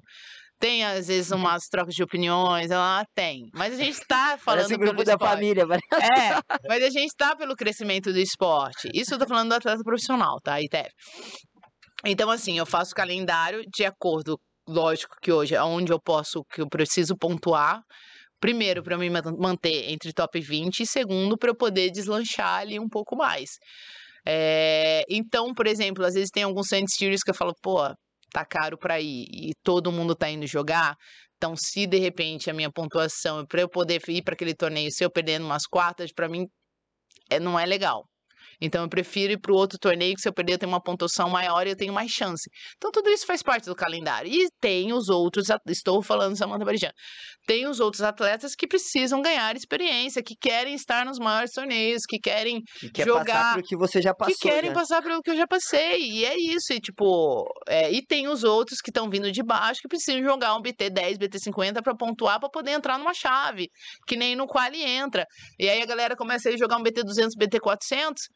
Que não vai fazer diferença. Então, assim, é, é- tem que ter uma assessoria ali. É importante, porque hoje o esporte ele tá profissional. é, tem muito torneio, a chave é gigante, o quali é gigante. E se você não fizer uma estratégia inteligente, você não vai subir. E Pô, rasga dinheiro, né, Samantha? Tá Teve uma época que eu joguei, na época que eu joguei com a Marcela, eu voltei a só ser top 10 com os dois torneios que eu fui jogar no Japão. fui lá pro Japão e falei assim, quem vai? Se Deus quiser, ninguém. pois bem, fui lá e joguei e voltei a ser top 10. Oi, mas hoje em dia tá muito mais difícil de você conciliar. Mas tem, tem torneio em Portugal, tem torneio às vezes que a galera vai jogar nos Estados Unidos, enfim, você tem que fazer um calendário de acordo. E o meu hoje é esse. Eu analiso bem porque tá tudo muito mais caro que antigamente e cabeça de chave enorme, né? A galera tá indo para todos os torneios. O que é mais difícil, escolher um torneio ou uma parceira agora? Porque hoje em dia também tá complicado o parceiro, né? Cara, eu vou te falar que eu acho que esse negócio de parceria é é bem delicado, assim. Eu acho que o começo do ano tudo a galera fica esperando as coisas acontecerem. cadeira. Isso é real. Antigamente você firmava dupla, só que eu acho que como a galera quer viver novas experiências e tem a galera que tá vindo e tem a galera que já tá ali, então começou a ficar um pouco confuso, né? Então você vê troca-troca de dupla, mas eu acho que não é nem por, por gostar ou não, é para poder vivenciar e ver se encaixa a dupla melhor, né? É, eu acho que de repente hoje em dia tá sendo mais difícil a, a parceria do que o torneio, que o torneio tá ali. É, porque, tipo assim, a gente fala também que é dessa. Desse casulo que é o top 20, né? Porque Porque faz diferença. faz toda a diferença, né? Hoje Faz- não tá em tem qual jeito. posição? Eu tô 17. 17. Tô 17. Então, por exemplo, é, se eu jogar com uma pessoa mais abaixo e eu não sair cabeça, cara, a probabilidade de eu pegar o cabeça 1 de primeira rodada é muito grande. E quem quer fazer isso? Pô, aí fala assim: ah, você tá com medo? Cara, não tô com medo, mas eu quero tentar passar a primeira, segunda, terceira rodada Aham. sem ter a complicação tão grande da primeira, porque senão não, não pontuo. Então, é complicado. Então, essa dança da cadeira do top 20 é normal por causa disso. E, por exemplo, vamos dar o exemplo da, da Mai, da Vitória, que fez a Vitória ali, veio junto com ela. Porra, a Vitória é um talento nato ali, a menina não tem o que falar. Eu amo a Vitória de paixão. E, e a Marcela, realmente naquela época, pô, agarrou aquela oportunidade ali de tipo e fez a menina ir junto com ela. Mas ela é uma jogadora Um que tá. no escuro, É, né? Foi uma jogadora- muito certo. Foi uma jogadora top 20 que, porra, foi pegando cabeça lá e foram crescendo juntas, né? Mas, mas é difícil você fazer isso realmente. Mas hoje eu vejo que tá vindo muitas atletas juvenis que estão jogando muito bem, que, que vai surpreender, graças a Deus Vai dar um trabalho. que né? vai dar um graças a Deus e que, porra, é legal você jogar porque pô, pode acontecer sim isso, só que tem uma, uma escalada, um processo ali pra poder subir, Nossa, né? Eu acho que o mais. O, a- o caso mais recente é a So com a Daina, né? Também a Daina foi, jogou com ela, deu super certo. Agora só tá no 8, acho. 8 do mundo. É, É exatamente. 8, 8 a Sophie e 9 a, Mar, a Vitorinha, eu acho. É, exatamente. E, e é difícil abrir essa porta também, né? Porque você, por exemplo, eu vou pra Dubai jogar, eu vou pegar uma 32 do mundo, vou, não vai ser cabeça, É. vai chegar lá, fui até Dubai, desci no aeroporto, tomei uma coca, já gastei 50. Não, e aí você tem que ir pra. É o que eu falo, pô, você tem que ir pra alguns torneios, tipo, você não pode nem pensar Pontuais, né? nisso. Você tá indo, sua questão própria, e risco seu. A Você você sabe que de repente você pode perder numa primeira rodada, porque senão a galera já vai assim, pô, você perdeu numa primeira rodada, tô na merda, e não sei o que, não sei o que lá. Pô, não dá nem pra pensar Você já nisso. entra É, se clima for, já ruim entra já. difícil já, né? Hã? Já entra difícil já, né, É, exemplo. exatamente. Hoje os top 5, top 10, acho que nem estão jogando mais BT200, a maioria. Não, a ou maioria jogam não joga. ou jogam É, na verdade, assim, hoje, como são os 10 melhores resultados, você tem que ter algum descarte ali legal. Não dá pra, né? Então, alguns torneios você joga BT200 pra você ter ali. É, mas eles, a maioria, estão só jogando BT400, 100 Series, tudo depende do resultado que eles vão tendo, né? E depois pode ficar de boa ali. É, que no masculino só tem duas duplas que, que tá tranquilo, né? Que é o Espoto Gianotti e o. Ah, e no feminino, a, a E a- e a Gasper estão com pontuação lá no, nas, Na lua, né? nas meu? alturas lá. Tá É difícil. que depois, é passar que depois de um tempo no ano ela vai caindo, né? Que ainda tem alguns torneios que elas tão, vão trocando. só. Agora elas vão trocando, é, vão trocando. Mas é difícil. Você chegou a jogar contra elas já? Contra já, eu joguei o último foi em Brasília, eu e a Raquel. San Sirius. Foi que a Raquel teve o problema nas costas. Ela machucou, né? No meio. É. E tava bom o jogo. Foi, acho que tava 7, foi 7, 5, 7, 6, alguma coisa assim. Que a gente foi pro tie break. Agora eu não lembro exatamente o resultado, tava bom o jogo. Dá um desespero, né? Que a parceira fala assim, não vai dar. A gente tentou. Ela foi Ela se esforçou. Eu ali, vamos e aí, dá, dá, não dá. Fui até, eu vou te confesso que fui até um pouco egoísta ali. É. Falei, ah, e aí, tá dando, tá dando. Mas na hora que eu vi ela, o assim, sofrimento Vai, dela. vai mais um pouquinho pro falei, lado, não, fica não, tranquila. Vai dar. Não dá pra se esforçar, não. É, elas Não, vão mas errar. Não tem como. Ah, isso faz parte do processo, não Mas tem. ela foi guerreira, ela respirava fundo assim. Vamos, Foi. um. E aconteceu, acho que também com a Raquel e com a Dodó, quando elas estavam jogando contra a Flama e a Sofia, que deu um É. negócio na panturrilha da Dodó, que ossos do ofício, quer Já dizer, tá aconteceu com sujeito a tudo, não tem jeito, né? O Alan também com o Vini. O Alan também. Agora em Dubai também, Aconteceu teve o Espoto e a sua Gianotti, própria Sofia, Sofia também, também. teve, agora conseguiu entrar e ganhar lá, enfim. O Sport Gianotti ganhou o primeiro set. 6-4, eu acho, se eu não me engano. E, e saíram do jogo. Desistência. Saiu do jogo ganhando.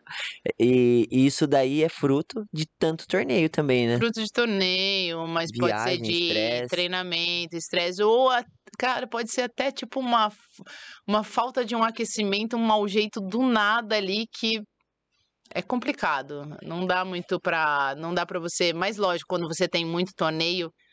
Mas eu acho que agora, por exemplo, eles não estavam jogando tanto. Teve o de Guarujá, Ah, o Spoto e o Genote jogou, reunião, aí veio É, direto, reunião, é, veio jogou direto, São pra Paulo lá e pra tal, cá, é viaja pra verdade, lá, verdade. viaja pra cá. E o- o corpo não aguenta, né? Mesmo os meninos sendo. São novos, não tem 25 anos. O Spoto tem 20. O Genote tem 23 anos. O É, Spoto mas aí- acabou de machucar também, tá- as costas no, no final do ano. Machucou também, porque, querendo ou não, não, essa- não consegue fazer uma recuperação, no caso. é porque começa a juntar, né? É. Começa a juntar, vai juntando, vai juntando. Na hora que estoura, É, é pior ainda, né? É. E, e você acha que também é a questão de assessoria também isso, né? Você É. Ajuda muito nisso também, né? Jogar menos, ir para Então, alguns pois é. pontuais. Então, assim, você vê, hoje em dia, você vê alguns atletas fazendo isso e você vê outros atletas jogando direto. Sim, isso é importante, mas é o que eu falo, é, depende muito do objetivo de cada um, da fase de cada um. Tem alguns que podem ficar mais tranquilos, porque tá tendo resultado, tem outros que estão uma busca incessante para poder ter resultado. Porra, não perdeu nesse, não conseguiu resultado, pô, vamos pro próximo.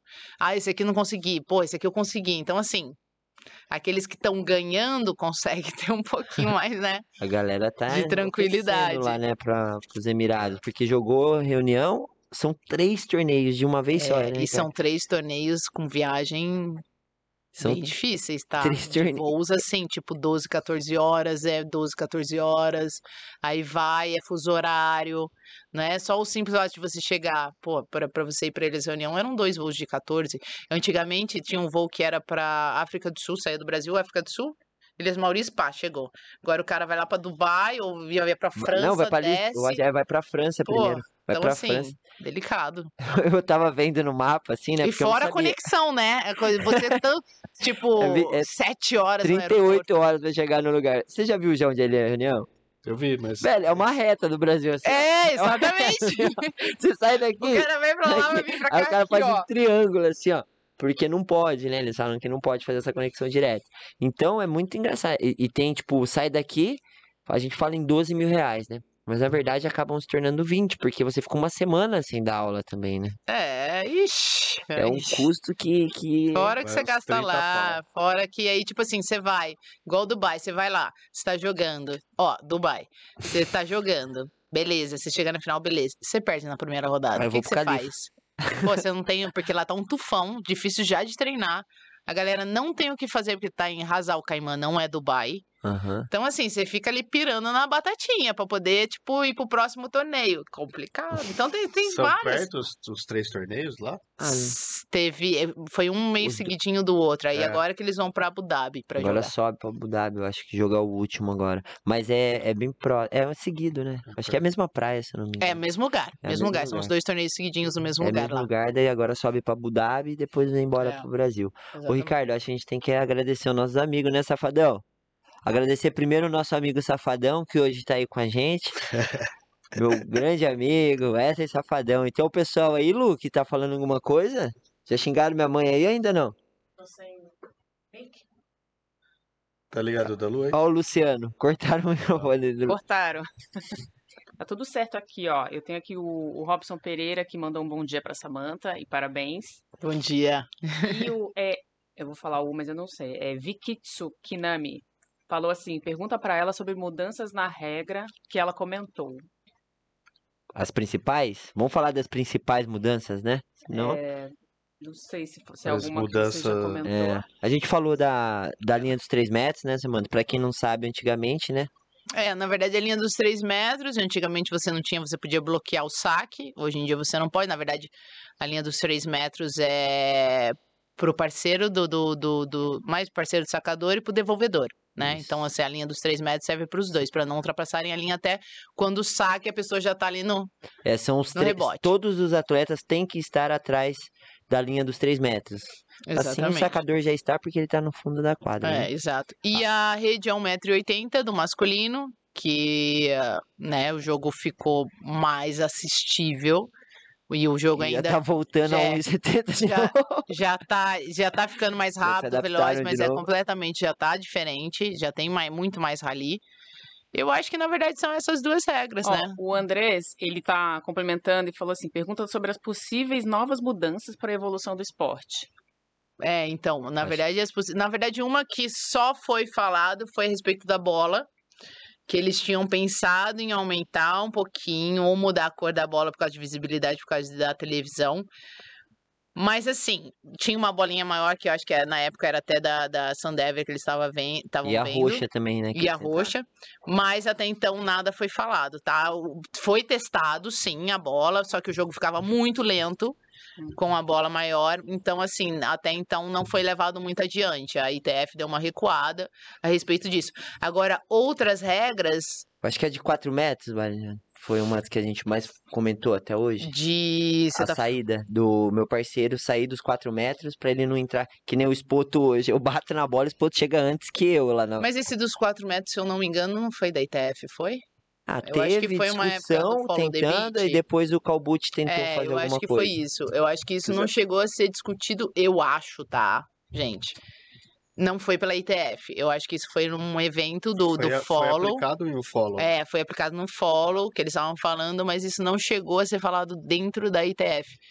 Mas é que assim, é, é, ou você, é difícil você ter uma linha que você tenha que ficar mudando várias linhas ali. Eu acho que falaram até dos seis, sei lá, enfim. Então hoje em dia eles deixaram só de três metros. O que a Então, galera tem que entender também é que hoje a gente tem uma, um problema no beach tennis chamado arbitragem, que é uma das coisas que mais dá trabalho pra gente hoje, né? Infelizmente ainda não é profissional, né? Não temos mão de obra para fazer um torneio direito. Por exemplo, a, a- a- o ITF, a CBT, eles não conseguem mobilizar uma equipe para atender todos os torneios, né? Porque o custo disso é muito caro. E às vezes vai fazer um torneio, por exemplo, na Amazônia. Quantos árbitros de beach tennis você acha que tem na Amazônia hoje? né? Uhum. Então, não, é, é, é um trabalho Ele de é formiguinha. reajeitado do tênis, né? Então tem que puxar do cara do É, tênis. é, é um trabalho de formiguinha, né? É, é difícil. Então, imagina você põe uma regra de 4 metros, você vai precisar de um árbitro para linha de 4, Pratinha de quatro. um árbitro para linha. Então, o custo fica muito alto disso ainda, né? Pode ser que Uhum. daqui a pouco tenha auxílio de câmeras, espero que sim, né? Mas tá melhorando muito. E Tem tem. alguma regra ou mudança que você. Mudaria? É. A Hum. polêmica. Olha, assim, Você acha que vai mudar, que vai melhorar o beat? Não, sinceramente, eu não. Que nem ca- caso de divisão, já me falaram de divisão para saque na quadra. Eu não, não penso muito. Eu acho que. É, é, eu acho. É que a galera vem muito com a cabeça do tênis, né? Ou de algum, então você já vem com aquele negócio, porra, área de saque, ah, não sei o que. Eu acho que algumas mudanças que eram importantes de ser feitas eh, foram feitas que era essa dos, dos três, e, da, e realmente o masculino tinha que aumentar a rede, não tinha como. Agora, de outras regras assim que vem na minha cabeça, eu não tenho nenhuma, não. Nenhuma muito. acho. O feminino, única- você acha que vai se manter a rede nessa altura ou vai aumentar mais pra frente? Cara, pode ser. Eu, já joguei com a rede de 1,80m, tá? Ela. É que tudo Sentiu depende do diferença solo que você tá. Dependendo da areia, se ela é muito fofa, aquilo parece um monstro. Dependendo da areia, se ela é mais batidinha, porra, tranquilo. Então eu imagino que pro masculino isso faça diferença também. É. Mas eu acredito que de 1,70 para as mulheres, eu acho que tá ok, porque senão o jogo vai ficar muito lento. É. Hoje em dia tá até mais rápido, tá? Aham. é, do que era antigamente. Hoje o jogo tá mais agressivo, bem mais agressivo. Então eu acho que pode se tornar lento e não é isso que a gente quer no feminino. Agora no masculino ele já precisava se tornar um pouquinho mais lento, né? Lento que eu digo que dê pra enxergar, né? Que dê pra você assistir. É, É, a gente sempre fala pensando na TV, né? Pensando é, em- pensando, porque, porque- é, É, quando, bat- quando a TV virar. Viralizar a TV, né? Que é o que atende todo mundo. é que mas até eu acho que o público É. da arquibancada, porque às vezes, pô, no Ajuda. masculino você via saque e devolução. Imagina quando não tinha os três Era metros. chato de assistir. Saque e bloqueio. Segue bloqueio, segue bloqueio. Aí era chato de assistir, né? O cara tá lá pra pra assistir essa merda. É, embora eu acho também. que tá muito Quem mais, não tem muito joga mais troca. Não, tem paciência de assistir, né? Quem É, joga, isso na minha opinião, tá? Com certeza deve ter gente que fala assim, porra, de 1,80m, ó. Que delícia, vamos, vamos subir pra dois. É, vamos pra dois, tá muito fácil agora. Mas, meu, é muito. É, é, é o que ela falou, é opinião, é nossa opinião, porque Sim. tem cara que não gosta, É, os exatamente. baixinhos, tem cara que gosta, que são os altos. Por exemplo, pro Barão, o que que mudou os 10 centímetros? É, exatamente. Deu o Barão, Capelete. o Capelete, o Nikita. É, de repente a bola curta, É, é, voleio. Pode ser, mas a bola curta demora mais pra chegar, então ele ganhou tempo pra ele É, chegar na então curta daí- também, né? Então, tudo muda, mas esses caras foram se adaptando também. Mas, ó, Safadão, não esqueci de você não, viu, meu irmão? Agradecer ao pessoal da Escola TOS, a primeira escola de beach tênis online do Brasil. Se você quer conhecer um pouquinho dessa escola, corre lá, www... escolatos.com.br. É isso, e agradecer mais uma vez aos nossos amigos da Cari Campinas. é isso. Campinas. Se você quer garantir uma raquete, uma raquete. É, eles não personalizam raquete, não. Ó, Uma canequinha personalizada. Também, ó. Tá aqui, ó. Até tá todo mundo de canequinha hoje chique aqui. no último. Ô, Ricardo, sabia que a minha mulher fica feliz quando eu venho gravar? Por quê? Porque eu nunca bebi tanta água na minha vida que eu bebo aqui, velho. momento que ele bebe água. É sério, eu não bebe, pô. Hum. Então corre lá, Cari Campinas, obrigado pelo presente. Se quiser mandar mais aí pro meu casamento, estamos aí recebendo. E você que ainda não foi lá, não olhou as nossas camisetas de Beach Tennis Brasil Podcast, corre lá, o QR Code tá na tela do nosso podcast aqui. Lê, vamos incentivar o projeto. Garanta uma camiseta com uma frase maravilhosa. O Ricardinho tá com a camisa do podcast hoje. Hoje eu faltei com a camiseta. A Luana tá com a camiseta dela também. Mas hoje eu não vim com a minha camisetinha. Engordou, mas acho que a camiseta. É, é porque É é branca, de repente. defeito, né? Mas ela, quando você comprar. Essa daqui é um modelo especial feito com lona de circo. Mas a gente tem lá da Reserva você, Inc. Você levanta, o Reserva- palhaço já vem agredindo. Reserva Inc. Corre lá, garante sua camiseta. Tem muita frase legal, gente. Muita. Tem a melhor de todas lá que é Eu Bato com Nojo. Pode comprar sua camisetinha e. Eu não vou ameaçar. Não vou ameaçar que dá. Não, Não, sem, sem ameaça. Sem ameaça. Se você não comprar sua camiseta, pode. O que, que vai acontecer? eu não vou ameaçar. Mas tá bom, vai, vamos. Só uma. Acontecer Imagina só você chegando na estação da Sé, aquele trem lotado, e do nada a porta fecha e você não tá com a camiseta do Beach Tennis Brasil Podcast. Que tragédia, né, Ricardo? Então vai lá, gente. Tava É, ia bonzinho hoje. falar. Corre lá, garanta sua camiseta de Beach Tennis Brasil Podcast, que além de você estar comprando uma camiseta muito, muito boa, com a garantia da Reserva Inc., você ainda vai estar incentivando o nosso projeto. E hoje, mais uma vez, vou falar para vocês, estão aqui com Samantha Barijá, um, uma lenda do beach tênis nacional e internacional, a primeira brasileira, número um do mundo, certo? Ricardinho, Show. certo? Agora eu vou falar uma- de uma coisa, Varejão, que a gente tava, já começou a entrar no assunto lá atrás, mas que a gente fala muito aqui, que eu fico muito feliz nesse momento, que é organização de torneio, né? Meu, você que viveu tudo isso, surreal. Chegar num... Ainda não é a melhor maravilha do mundo, tá? Não tô falando disso, tá? Mas, vista do que a gente viveu tudo lá atrás, você chegar num torneio hoje, você vê a estrutura dos torneios. O que que isso representa pra você, assim? É, bom, hoje é totalmente diferente. Eu acho que cada um tá trabalhando no seu cada um, que antigamente era o professor que organizava o torneio, era o professor que vendia não sei o quê, era o professor que era dono de não sei o quê. Então, acho que hoje cada um está trabalhando na sua área. Eu acho que a diferença é essa.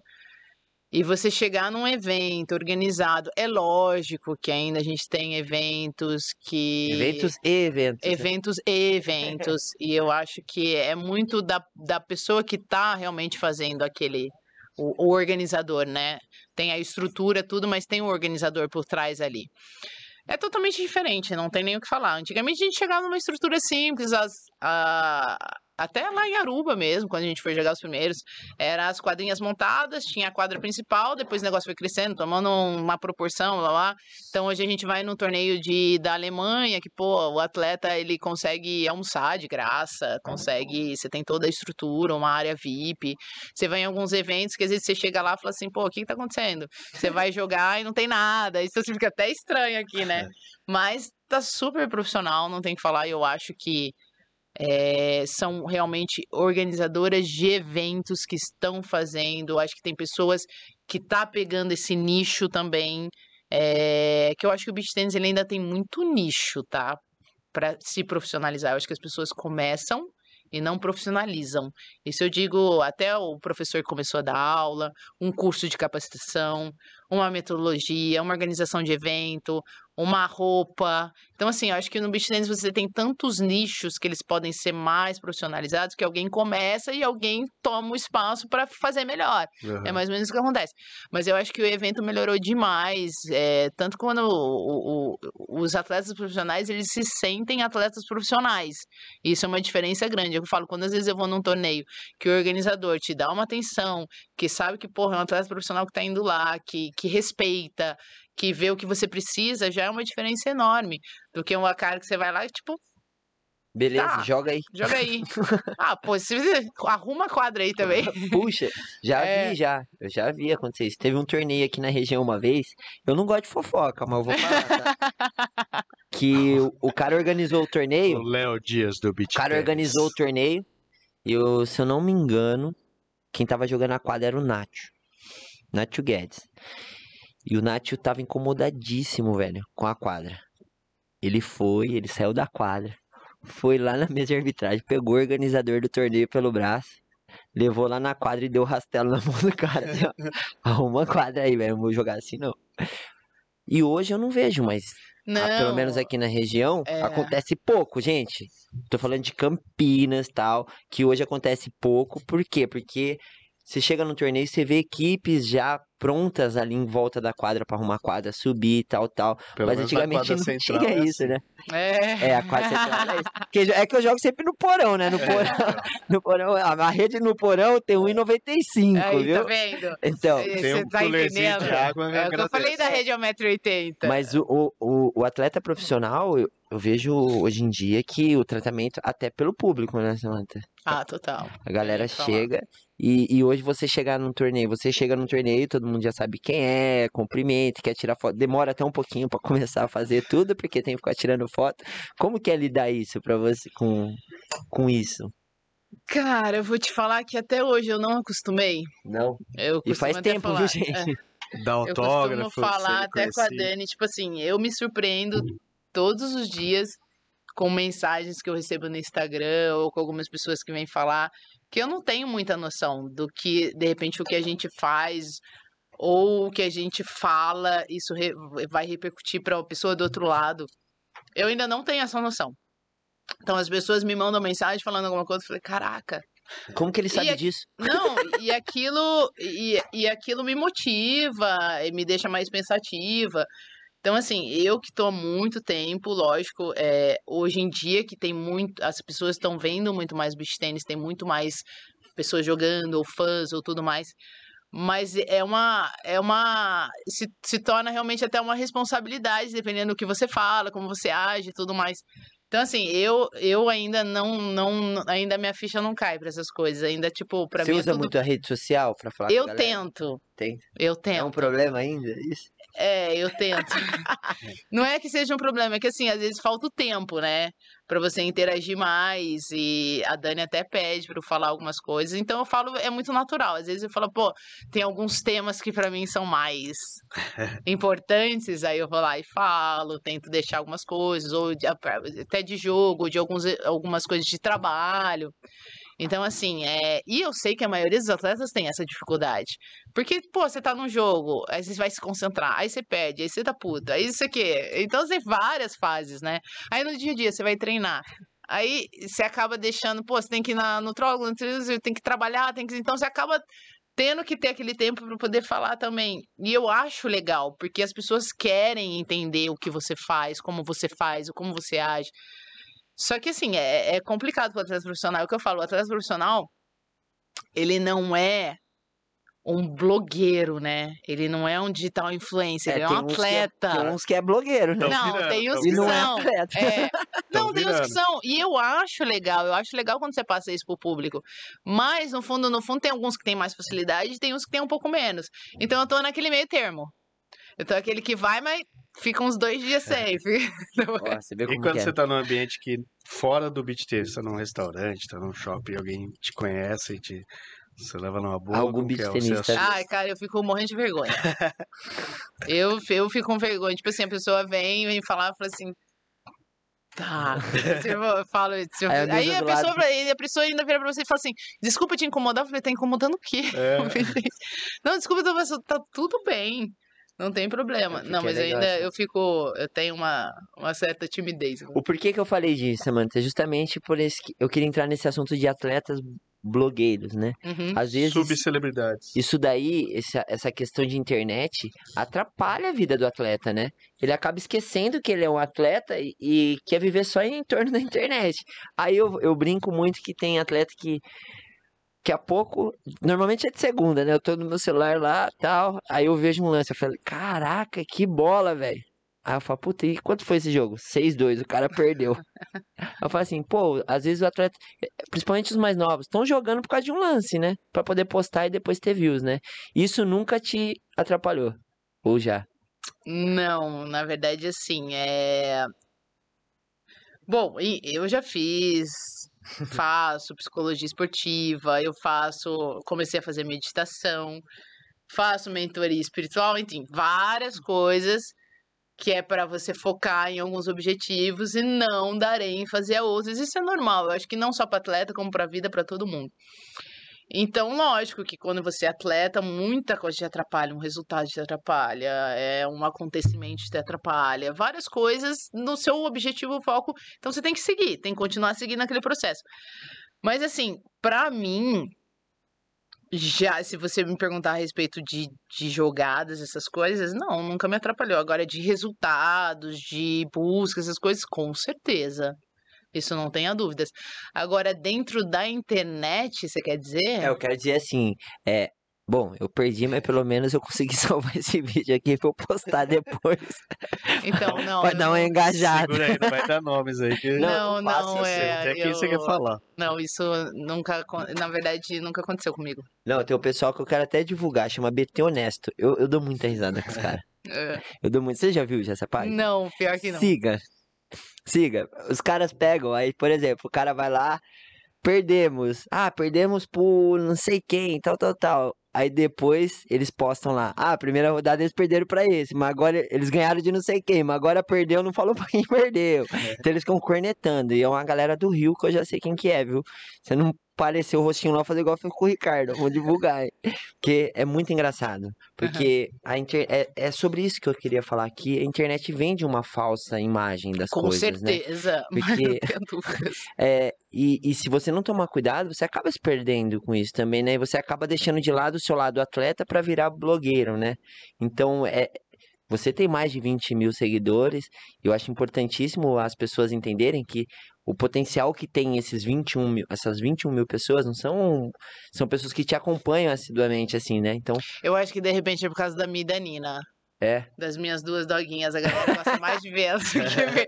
Eu tenho quase mais engajamento com elas do que Tem comigo. que pôr elas pra jogar beat tênis, então, já pensou? As duas jogar beat tênis, então aí virou uma, um forfé. Eu também tenho duas doguinhas que quando põe lá, eu acho que vai bastante, né? É, Guilherme? então. São coisas e coisas, mas não é, né? Não, entendo. Mas sabe? assim, é que eu. É complicado, assim, porque, mais uma vez, é tipo, é muito particular de cada um. Então, é lógico que é o que eu falei, dependendo da idade, você acaba. Não é, não digo porque gosta mais de fazer isso, ou gosta menos, ou tem pessoas que são mais focadas. Eu sei que são atletas. Tem atletas que nem aparecem na mídia. Que, porra, estão jogando pra cacete e não gostam de aparecer na mídia. tem atletas que jogam pra cacete que gostam de aparecer na mídia. Tem atletas que não jogam e aparecem na mídia. Tem de tudo. Então, assim, cada um vai achar seu nicho. Em algum momento eles vão achar. De repente, se é ganhar dinheiro no YouTube, não sei o que, se é jogando beach tênis. Então, assim, eu acho que. Eu acho que em todas as profissões você tem muito isso. Tem aqueles que às vezes não vão nem jogar, mas vão ganhar mais dinheiro, porque assim, tem muito mais gente que ganha dinheiro do que esse atleta, tá? É. Que tá no beach tênis hoje fazendo, VIP só. que hoje conseguiu um nicho que do que ganhar dinheiro como sendo atleta. É. Então, assim, tem várias situações. Esqueceu e vai viver só disso. Eu, eu- só um pontuar uma coisa que eu achei muito engraçado ontem. Hum. Eles pegaram a foto do Baran, velho. Aí comentou embaixo assim, ó. Perdi, mas não tava com meu parceiro. Jogo com ele no próximo torneio. É, imagina. Velho, imagina. Não, e a galera. Não, mas agora vai começar a aparecer, né, no beach tênis, negócio. É que tava muito tranquilo. Não, tava. Agora a tava. galera vai começar Não, a mas eu tô aí, pode ficar tranquilo. É, tava muito, o beach tênis tava muito amizade, muito Não. E socialização, o pior né? é que fica com confronto de interesse, né? Porque se eu xingar o cara lá, depois o cara não vem aqui. Então, Então, tem, é, que é, tem que, não ficar de pode boa, mostrar mas, o rosto. Mas enfim, né? Você, Vamos- você falou que fez a comi- acompanhamento mental e tal. Sim. Que, que mudou isso antes e depois do. Então, na verdade, assim, o Como primeiro, que funciona isso? Pra quem não. o primeiro acompanhamento mental que eu fiz foi quando eu joguei com a Joana, com, era, não era nem psicolo- psicólogo, era um coaching. Era com a Lenora. É, O que que acontecia entre eu e a Joana? A Joana, ela vinha do tênis, que foi atleta olímpica, e a Samantha vinha do tênis, sem ser atleta olímpica, que era competição. A Joana era muito competitiva e a Samantha era mais ou menos. Então já começava a ter um erro ali, né, na hora de buscar um resultado. Então a gente começou a fazer o coaching juntas, até eu um pouco mais do que ela, para eu me tornar mais competitiva é. Em busca do mesmo resultado, porque ela queria muito e eu queria mais ou menos. Então, assim, a coisa que precisava equilibrar pra gente continuar junto. E isso acontece hoje em dia, tá? Os Muito. objetivos, você precisa bater os objetivos pra ver se realmente vai dar certo a sua parceria. Porra, a pessoa quer ser top 10, a outra do 20 tá bom, ou 30 tá bom. Então, alguma coisa vai dar errado. Então, comecei a fazer, fiz o coach, que foi no o ano que a gente foi número um do mundo, começou a ganhar vários torneios. E pra mim, aquilo lá foi Divisor de de vi- águas. divisor de águas. E realmente, hoje em dia, tipo, Jockey Pô, eu tô querendo ganhar as melhores três e Sangue tudo olho mais. É. E só que Sangue por um nos lado. Só que Eu por um achei que ele ia falar que mudou a Joana, ela que Não, aí a gente Joana começou a falar, a gente começou a falar a mesma língua. Então, assim, isso é super produtivo, não tem o que falar. Então, depois, depois disso, eu parei de fazer o coaching, fiz a psicóloga esportiva, que era com a Jaque Brenner, por algumas circunstâncias de problemas em jogos, pensamentos, porque o atleta, ele vive numa gangorra. O atleta, ele tá bem, de repente ele perde um jogo, ou não tem resultado. Porra, eu saí de número um do mundo, pra, porra, ir caindo, caindo, caindo, caindo. Chega uma hora que você fala assim, porra, peraí. Será que eu tô fazendo tudo errado? É, não, peraí, né? Então, assim, é, tem uma, é, é complicado você ter que subir de fase que novo. você chegou a repensar sobre o que você queria. Ah, umas três vezes, quatro, pelo menos, tipo assim. isso todo dia. É, três, quatro, falei assim, ah, cara, acho que eu vou parar de jogar, tipo, quem nunca? Quem nunca? Hoje em dia eu já entendi que isso dura um dia, É, só não. né? Ou tipo só assim, depois de uma derrota. É, depois da derrota você vai lá, porra, um dia eu vou, eu vou parar de jogar, no outro dia você já tá ali arrancando couro no treino, que é pra fazer 500 vezes melhor. Só que isso é de personalidade, tem gente que perde e vai ficar uma semana, tem gente que perde, porra, no outro dia quer fazer melhor o, o, o problema e melhorar, e melhorar, e melhorar pra poder, é meio que um desafio, eu falo que o atleta, a motivação do atleta é desafio, quem é atleta quer se desafiar o tempo inteiro, quer melhorar. Então, isso é o que instiga um pouco mais o atleta a ser um atleta. É, Então, assim, eu fiz a psicóloga com a Jaque Brenner para novas parcerias, alguns problemas dentro de quadra, irritabilidade, eh, ficar mais tranquila, enfim, várias situações. E eu acho mega importante. Eu acho que o- o- todos os esportes, eh, você pode ver que a galera, tecnicamente, cada um tem seu estilo de jogo. Cada um tem a sua velocidade. Mas, cara, é, tá ali ganhando e perdendo, ganhando e perdendo. E o mental é o di- divisor de águas É o diferencial, né? não tenho o que falar, é você conseguir dentro de um jogo tá 100% do primeiro jogo até a final. E é difícil, tá? No primeiro jogo você a pode ver. O falatório te atrapalha? Não, Você desliga. não, pelo contrário, às vezes até me motiva mais, dependendo de como foi. Pô, já joguei com torcida contra completamente, com torcida que era uma dupla que era local. Com Mas quantas você vezes? escuta galera. Cara, eu vou te falar que eu não escuto. Eu dentro de que não quadra, escuta nada, né? Então, Eu, dentro de quadra, tenho um bloqueio assim, ó, buf, parece que é blindado. Tanto que às vezes algumas pessoas torcem por mim e falam assim, porra, mas você nem fala. Eu falei, cara, é que eu não realmente. Eu entro na quadra. e Desculpa não poder focada 100%. conversar com você. E tem pessoas que não são. só. E tem pessoas que não são assim. O meu eu entro na quadra, tipo, é pá, é aquilo ali. E tem atletas que Gostam, né? gostam que- da torcida, gostam disso, daquilo. Uhum. Hoje eu consegui, eu- hoje de tantas pessoas falarem, eu comecei a abrir um pouquinho mais É. para poder escutar e, e- enfim, ter aqueles dois lados. Mas a, psico- a- a psicologia esportiva, ele tem que fazer parte do processo, não tem como. É, faz E parte o- do treino, eu acho, né? E o espiritual? Que que é? Então, a mentoria espiritual. Na Explica. verdade, assim, tudo começou quando a minha psicóloga esportiva falou: você precisa fazer meditação. É. E eu falei, cara, eu não consigo, porque eu prefiro dar um soco num saco de boxe do que fazer uma meditação, né? Ou uma yoga, alguma coisa assim. E aí comecei no telefone, aqueles aplicativos, cinco minutos antes de dormir, tal, tal, tal, e comecei a pegar gosto. E na verdade, comecei a fazer a mente- mentoria espiritual eh, há uns dois anos. E aquilo foi também uma coisa muito importante para mim, porque eu comecei a me blindar das coisas que vem muita coisa ao seu redor, tanto de atleta como de trabalho. E você conseguir seguir os seus pensamentos e seguir muito demais a sua intuição, que é o que hoje eu faço.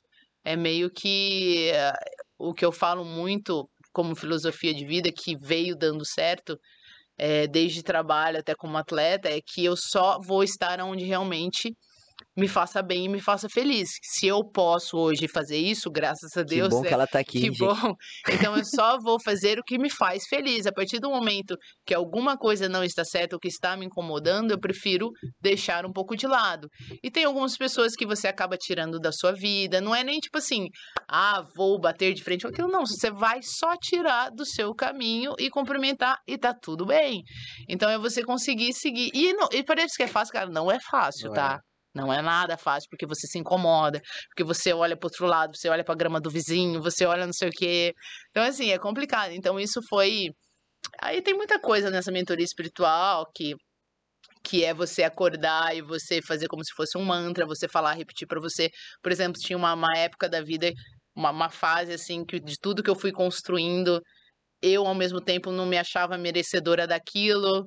Falei, cara, você tá construindo tanta coisa, como é que você não se acha melhor? Pô, vinha tanta coisa positiva que você não entendia por que, que vinha coisa positiva. Que que? Era muita coisa boa. Eu falei, será que realmente? Então é uma aceitação. Então, é tipo, é- e não é só pelo lado negativo, é pelo lado positivo também. Então comecei a fazer essa, essa mentoria espiritual que pra mim deu muito certo, que é como se fosse uma, uma, uma psicóloga, né? Uma psicologia. Mas é, é mais sobre energia. e sobre tal. energia, sobre em o si, né? interior, de você ter os Não é, tem nada a pensamentos. ver com religião. Não, não tem Ah, é nada tipo a ver. Meditação, é o autoconhecimento, meditação, que para isso, isso mudou muito, tanto que quando eu saí da meta e fui para base, isso foi quando eu comecei a fazer isso.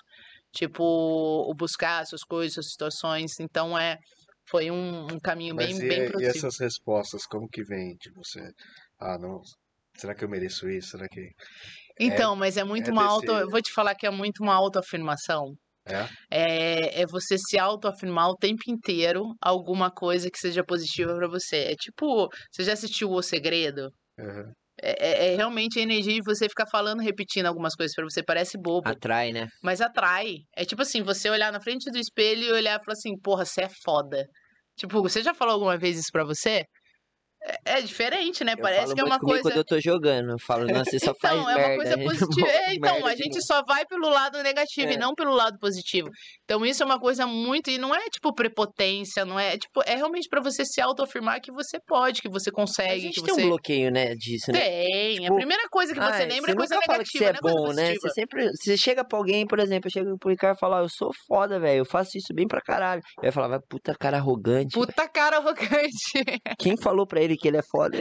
É Ninguém lógico que existem as pessoas sem noção. Com certeza. Não, não. Tem uns caras que é louco, né? Eu não. Eu Tipo acho que eu assim, sou louco, mas. Porra, não joga nada. Fala, Cara, eu sou foda pra caralho. Não, é.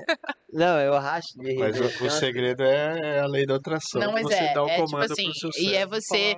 E existe o negócio da. Aí a gente começa, tipo, a cocriação, que é uma coisa de você mentalizar, por exemplo, eu antes do jogo, com a, com a mentoria espiritual, até com a psicologia, eu mentalizava o tempo inteiro antes do jogo, como eu, eu mentalizava, eu jogando, eu fazendo Eu a minha ganhando. bola. No- no- a rodada, quando eu mudava no ímpar, eu sentava na cadeira, eu mentalizava tudo que eu queria fazer e falava pra minha parceira. Porque às vezes a pessoa tava assim e falou assim, ó, falei, só respira e mentaliza o que você quer fazer, porque senão você fica com aquele negócio. Então, assim, tudo começa a ficar um pouquinho diferente. E aí você se perde. Lógico, se você parar de fazer, que nem teve uma época que eu parei de fazer a meditação.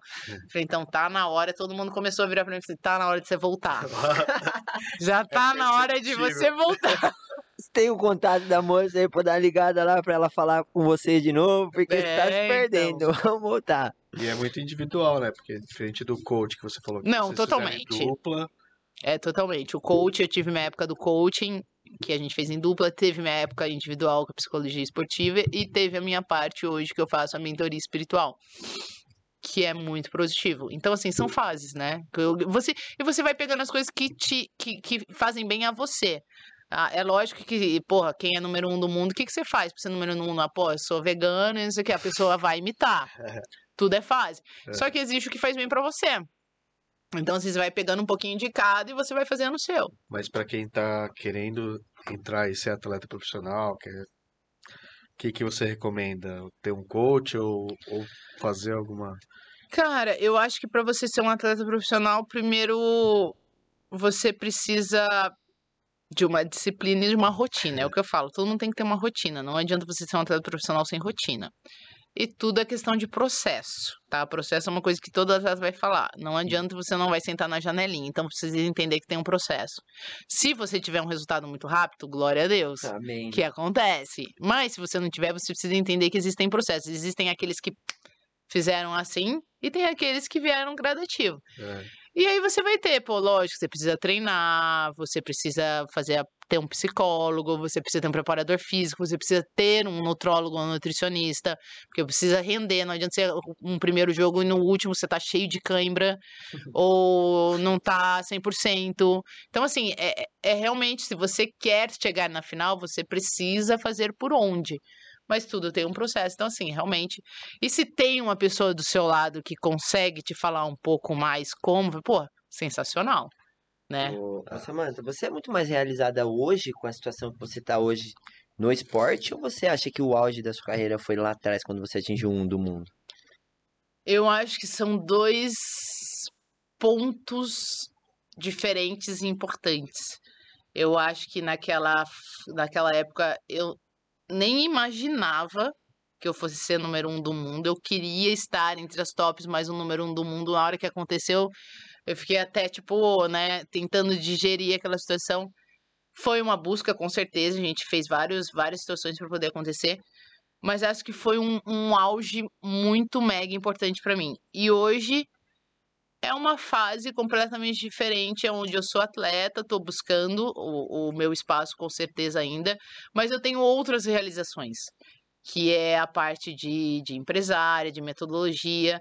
Eu sei que eu tenho, como alguns outros atletas que vieram dessa época, eu, a Joana, o Vini, eh, o Gui, que tem a parte de capacitação. Tem galera que nem joga mais. tem galera que não joga, que a gente tem uma responsabilidade de passar isso para as outras pessoas ou de mostrar como foi. E eu acho que isso, vai, isso é eternizado, isso não tem como apagar. Ah, Eu acho que o nosso apaga. lado não tem como apagar. Hoje em dia vai ter vários atletas que vão ser número um, mas aquele primeiro, porra, foi o primeiro de, de- de que realmente colocou o Brasil ali, o Vini sendo o número um do mundo também. Então, assim, aquilo, aquilo não se É apaga história, né? é uma história do Brasil. Então, hoje em dia, a gente está falando sobre a história que muita gente não sabe. Que muita gente nem, nem sonhou o que acontecia naquela época, né? Então, assim, se a gente entrar em várias situações antes da ITF, que era IFBT, cara, são várias situações que aconteceram, que foram um gradativo do esporte, super natural Que foi importante que chegar foi a gente importante tá. no crescimento. Então, assim, é... eu acho que são fases completamente diferentes. Se você me perguntar, eu fui realizada nos dois. E dou graças a Deus que tudo que eu faço está tendo uma às vezes, realização. é, hoje também é fruto de tudo que aconteceu, né? Exatamente. Porque a gente fala assim, ah, é... o que que te motiva, na verdade, né? Porque você já atingiu o topo, hoje a gente sabe que o beach tênis passa por um processo completamente diferente, é muito mais complicado, tal, mas você ainda tem essa ambição de chegar nesse número um de novo, ou não, né? É, então, é, não, não tenho de ser número um, mas tenho sim, como atleta, o desafio de me manter sempre top 20 Isso é uma coisa muito importante. E aí, progre- progredindo ali, tá em chegar entre 10 ali, eu tenho sim. Agora, se você me perguntar ser número um do mundo, não tenho essa pretensão. Eu acho que já tive meu momento. É, tem outras pessoas vindo que eu acho que tem muito mérito, que estão ali buscando, porra, viajando pra caramba, fazendo o negócio acontecer. Mas tenho meus, meus desafios como atleta, desafios pessoais e tudo mais, e preciso ter o meu objetivo com certeza pra eu me manter ali jogando e tudo mais. Qual É, que é a meta pra esse ano? Então, a meta para esse ano é ter, os- ter os torneios aqui. A parceria que eu ainda não fixei, tá tudo bem, porque eu não queria fixar a parceria até para ver algumas outras pessoas para jogar. É, é me manter entre 15 e 10. 15 e 10. Que legal. Então, assim, pra, como objetivo. Que não é fácil, viu, gente. Que não é muito difícil. fácil. É pra qualquer um.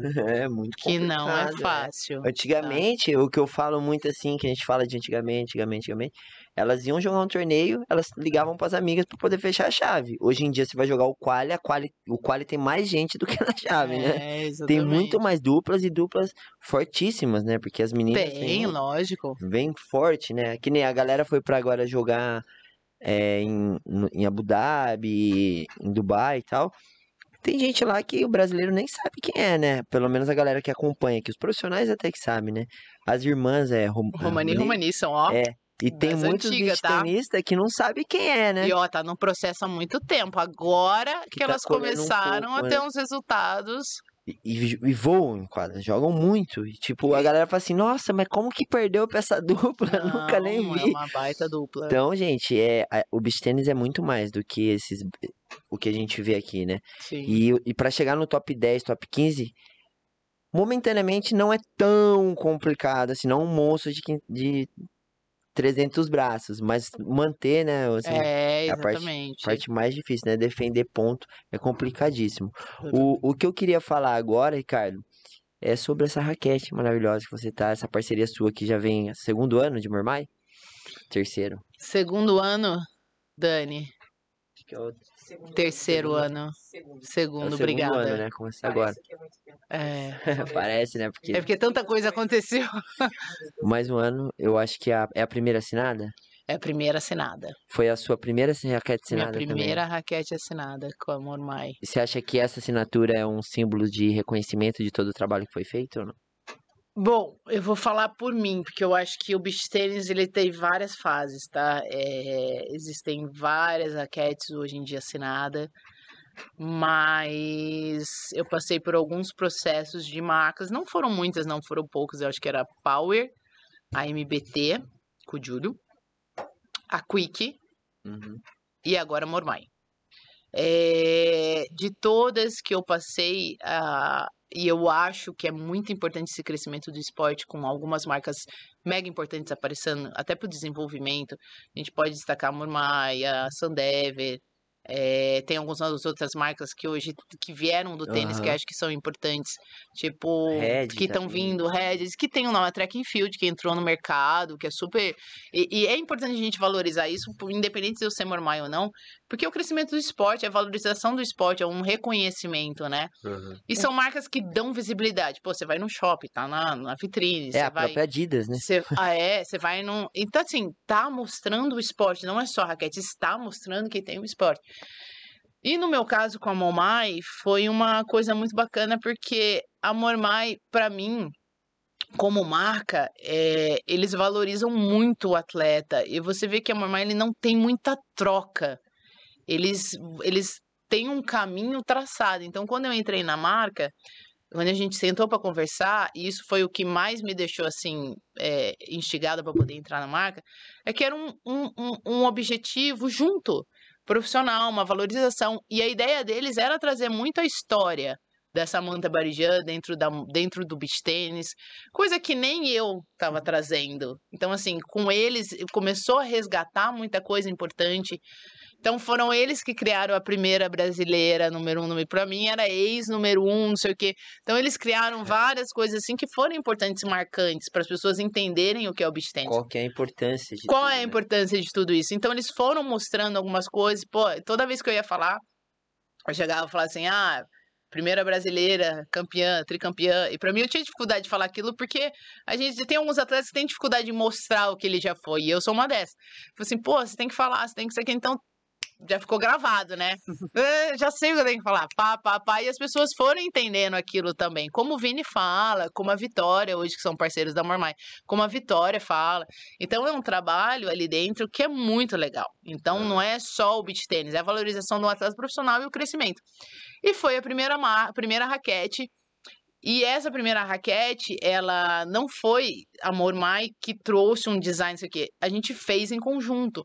Então a Dani que tá aqui, ela que fez também toda a parte do design, junto com o design da Mormai, a gente criou as cores e tudo mais.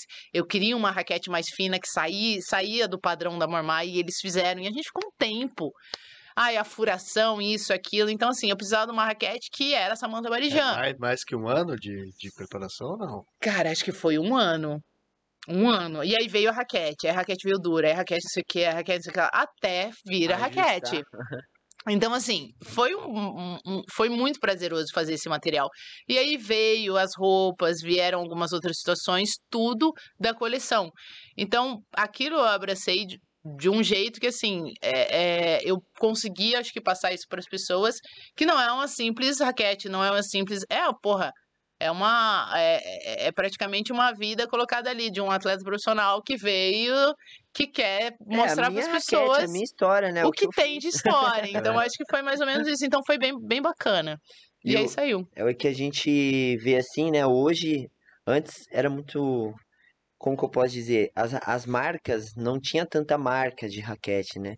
E a Mormai também é uma história não muito distante, né? A Mormai entrou há pouco tempo, levando em consideração, né? Sim. né? Mas o reconhecimento que ela tem junto com os atletas é muito bacana, porque ela fideliza mesmo o atleta. É o que você falou, né? Eu acho que o Vini foi o primeiro a O ter uma Vini raquete foi, é. da O Mormai. Vini tá muito tempo. E eu acho que foi em 2019, 2020 que lançou a raquete do Vini. E, e ele tá lá até hoje. E a Mormai, praticamente, o, o Vini não vive sem a Mormai praticamente hoje, né? E, e eles te abraçaram também, é isso? É, tá aí falando. depois veio a Vi, Depois veio a que Vi. eles abraçaram a Vi, tipo, pô, pegaram a menina, acho que foram um dos primeiros que olharam, que olha muito nessa Realmente. parte do juvenil, que pra eles é importante. E depois foi foi o meu foi foi comigo. É, hoje eu- a porta da Mormai é Samantha Barijan, Vini e a Vitória Marquezine. Mas o trabalho por trás é, é muito maior, né, gente? Porque eu vejo muito atleta ju- juvenil, que nem você Juvenil, falou. Tem muita exatamente. molecada. Até porque eu já joguei de Mormai também e eu vejo, assim, tem tudo, né? Tem. E é um estilo, você tem, é, não é só o beach tênis, você tem uma roupa por trás que a galera gosta de vestir. Enfim, é uma, uma Tem marca grande que, que entrou no beach tênis, tá fazendo o esporte, como todas as outras marcas também, crescer. Eu acho que essa visibilidade, cada um fazendo um pouquinho, dá uma. faz o, o esporte crescer bastante, né? O que eu, o ponto que eu quero chegar falando de Mormai, a gente tá falando de Mormai porque a Samantha está aqui hoje e ela é da marca, tá? Gente, a importância dessas grandes marcas estar nesse mercado. A importância de ter uma Mormai, de ter uma Adidas, né? Quem sabe num futuro não distante uma Nike. Por quê? Porque querendo ou não, quando você vai, o o iniciante, você chega com uma marca de beach tênis específica, mostra a raquete hoje, mostra uma raquete da Mormai ou da Adidas, é diferente, né, Ricardo? Você que trabalha com comércio, é diferente, dá muito mais credibilidade pro esporte e pro material, né, Samantha? Porque a pessoa já conhece a marca, né? Já, já É, associa outras coisas, É, já né? associa outras coisas. Então aí vai de cada marca ter a, a, a qualidade ou não do produto. Mas você acaba associando. E é lógico que, assim, por exemplo, existem grandes marcas hoje no mercado que vieram no beach tênis, que é o caso da MBT, HP, a Quicksand, que, que vieram. E isso é legal também. Você tem uma história de tradição, né? E, e outras marcas que já são tradicionais. Gente, que essas marcas aí, elas explodem lá fora, a gente... É, É que aqui dentro no Aqui Brasil, Meio novidade, né? É, tem muita lá fora, lá MBT mesmo, amanhã, não tô querendo falar nada não, né? Mas amanhã eu vou estar lá na loja da, da Topa Beach Tennis fazendo a inauguração da loja deles. Tem muita coisa. Tem uma parede lá com mais de 30 modelos de raquete. Você já jogou com MBT também? Então tem mais de 30 raquetes. Então é história também, né, Ricardo? Esse pessoal tem que respeitar essa galera também, sim, porque com essa galera certeza. vem num trabalhinho de formiguinha, foram as pessoas que apostaram lá atrás quando a gente Foi, nem foi- sabia o foi ia aquela galera que, tipo, ficava concorrendo com a venda na praia. É. Ali, ó, hoje em dia mudou bastante, tá muito mais profissional, tá dentro de loja, ainda tem a venda? Tem. Mas é, é outro, É outra, outra, fase. é outra dinâmica de venda, né? outra fase. Muda completamente. Com E certeza. aí, Ricardinho, matamos o seu. Deixa eu tomar uma aguinha aqui que fico emocionado quando eu falo dessas coisas. Hum. O que que Samantha faz quando não tá dentro de quadra, Samantha? Gosta de fazer o quê? Olha, a Samantha, quando não tá dentro de quadra, ela Tirando os dog. É, então, ela é muito família. Na verdade, hoje em dia, eu falo que eu sou carioca paulista, tá? Então, eu nasci no interior de São Paulo, mas escolhi viver no Rio de Janeiro. E hoje eu voltei um pouco pro interior de São Paulo, então fico migrando lá e cá, lá e cá. É, então, por exemplo, quando eu tava no Rio de Janeiro, quando eu não tava jogando, eu ia pra praia, ia ver os amigos. Aqui eu vejo, fico mais com- muito mais com a família. É, gosto, independente de ser um atleta, gosto de repente de uma de tomar um bom vinho de vez em quando, uma comida boa. Acho que eu não sou atleta por Tenho- isso. Porque eu gosto é, então, dou aquela regrada, né? Tem dias e dias, mas é, é normal. Ah, eu, na verdade, eu, eu sempre tô muito mais com os amigos e família. Que legal. Não sou, não sou uma pessoa baladeira, lógico que no começo do ano teve o casamento do Hugo e da Isa, Eu não sei que já me que você tá tirou da falando. rotina. Eu não sei o que que é isso aí. É, teve a formatura da minha sobrinha que me tirou da rotina. Casamento do Hugo eu apaguei na minha memória. ah, Só que- é quem esteve para Pelo saber. amor de Deus. A, a, a Lu tem alguma coisa. O que que falaram aí, Lu? A Bela Fernandes, estão me ouvindo? Tá. Então, A Bela Fernandes quer saber se você já teve alguma, oi, alguma lesão séria jogando beach tênis e o Uhum. que, que você faz para evitar as suas lesões.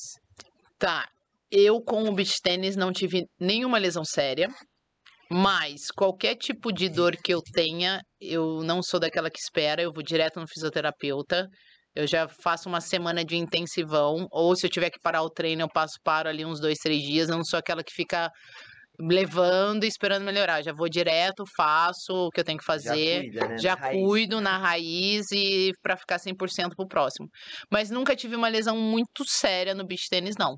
Já tive, quando era mais nova, rompimento de ligamento, mas não tinha nada a ver do, do, do joelho. No tênis já tive algumas também, mas com o beach tênis zero, O beach tênis ele não é um esporte assim, se você praticar corretamente, ele que te machuca muito, né? Não é esporte. Quebrado não. Ah, mas porque É. não pratica direito, né? É, Amador se machuca. É, então, é isso que eu ia falar.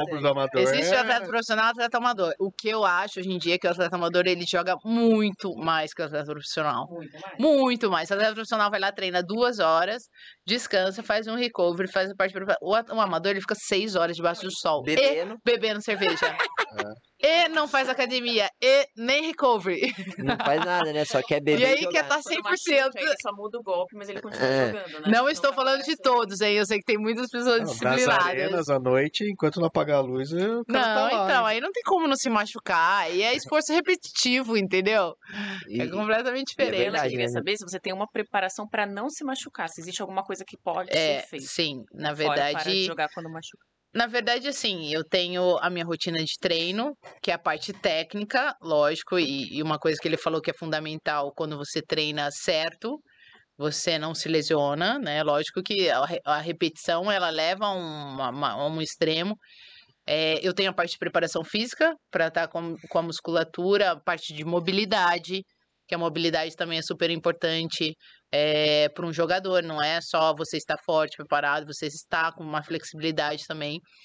E tem uma parte de prevenção, que vira e mexe, às vezes eu, é, lá no, com o Thales, em Indaiatuba, lá na Arena Deco, que é onde eu faço lá com a parte de prevenção, às vezes que eu tô com algum probleminha, ou uma, eu faço massagem uma vez por semana, para poder estar 100% para a próxima semana. Então, tudo isso faz uma baita diferença, né?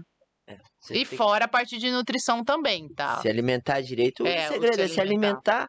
treinar fisicamente pra sua muscula- O segredo é musculatura fazer ser tudo isso e ter tempo É pra isso fazer. aí, gente. Inclusive parar de trabalhar, porque não vai dar tempo de trabalhar. É, mas- e, e não pode beber também, né? Eu gosto Você, de você, tá, você planeja esse futuro aí de aposentadoria, de virar só empresária, só Então, empreendedora ou não? Na verdade, rolar.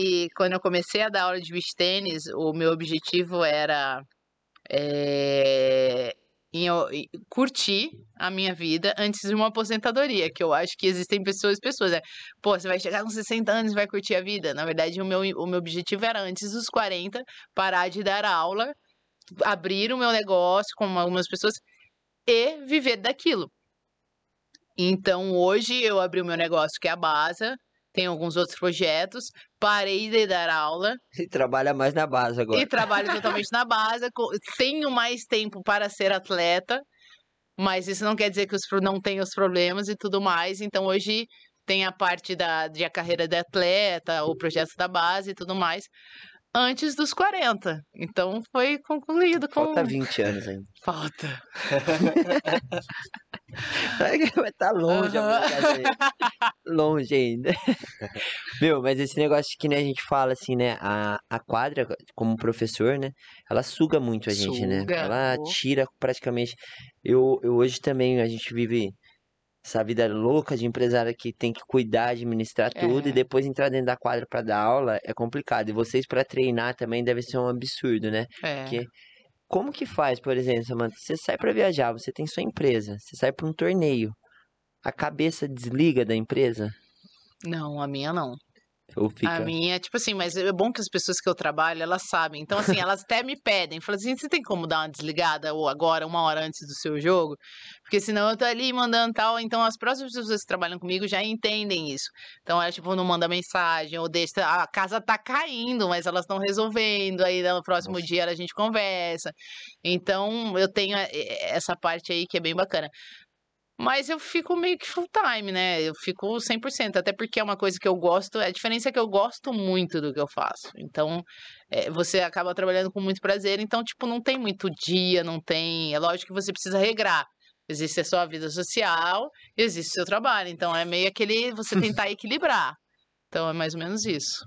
Mas é complicado, né? Eu falo isso porque, tipo, por exemplo, quando a gente começou, eu tava brincando que eu mandei mensagem pra Dani uma hora da manhã. Uhum. É. Aí a cabeça não para, né? Nossa Não. cabeça tá sempre pensando em alguma coisa, né, Total. Gardinho? Ricardo também fala, pô, tô pilhado aqui. Eu falei, imagina eu, velho. Eu acordo 6 horas da manhã, respondi a Dani a uma e às 6 eu tô mandando pro Ricardo. É, Ó, a Dani confirmou aqui, vamos lá. é, isso tem. exatamente. Então é, é, é difícil isso. E eu tenho muita dificuldade pra jogar justamente por isso. Porque às vezes você põe o pé dentro da quadra e tá aquele turbilhão de coisa. A gente acha que não interfere, mas interfere muito, né? nisso. É, então, eu. Não é talento, então, que você tem dificuldade. tá? Não, chega. Ele já agora. deu desculpa, né? A desculpa dele, GPT, é o É, trabalho. você, você percebeu, né? A novidade na minha vida é ganhar. Eu jogo pela resenha. Eu jogo pela resenha. Entendi. Não, mas eu quando eu entro em quadro eu consigo desligar. Consegue? Eu consigo. É, se não escuta nem que tá falando, Não, eu, eu eu sou do consigo, eu futebol, dou- eu adoro que os outros me xingam. Mas no bicho tem ninguém Não, eu ninguém. consigo, eu consigo. Tá assim. Agora tá xingando. É, Já tá mudando as coisas. é. Samantha, é, eu gostaria muito que você deixasse uma mensagem para as pessoas já que tá começando agora, que tá iniciando sua trilha dentro do beach tênis, o que você acha de mais importante para essas pessoas e, e que você falasse com os atletas amadores também. O que que você acha de importante para eles desenvolverem para não ter tanta lesão assim? Para não ter tanta lesão assim. Tá, bom, primeiro, é...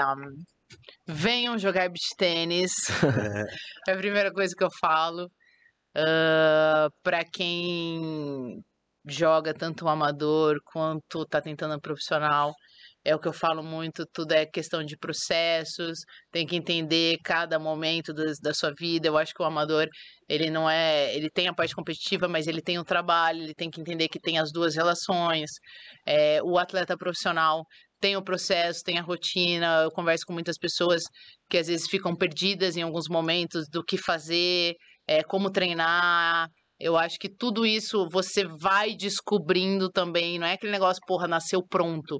Eu acho que todo mundo tem o seu momento de des- descobrindo, cada um tem o seu momento diferente. É lógico que às vezes tem algumas pessoas perto que você consegue ter uma assessoria melhor, mas é, eu acho que tudo dentro do beach tennis para quem tá jogando é você querer e aquela parte que a gente falou do sonho. Quando você tem um objetivo para buscar, eu acho que você vai trilhando e vai conhecendo esse caminho aí, cada um vai progredindo do seu jeito. E na parte da lesão, eu não tenho muito o que falar, porque assim, para você não se lesionar, é, primeiro você tem que jogar um pouco menos do que 10 horas por dia, mas tá tudo bem, cada um sabe. E eu acho que a parte do- de, de você aprender uma técnica, uma tática certa é super importante para você progredir dentro do beach tennis. Porque tem aquele que é iniciante, que é ir pro intermediário, avançado. E lógico que todo mundo consegue jogar, porque o esporte, o beach tennis é um esporte muito fácil de você começar.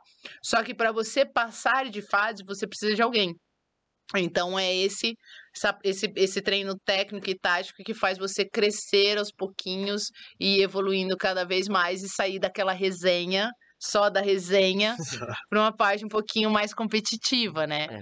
Então eu acho que é muito isso, é, é seguir alguns processos e não atropelar o caminho. É isso aí, galera. Falou tudo. Primeiro você precisa saber qual é o seu objetivo e depois para poder saber o que que você vai trilhar dentro dele. Você Exatamente. quer ser um Ah, atleta de beach Eu tennis? quero só ir beber uma cerveja, beleza? Tá no caminho certo. É, agora você não, você- agora que você quer jogar de verdade é, É, é outro caminho a ser trilhado. exatamente. Primeiramente, vamos lá.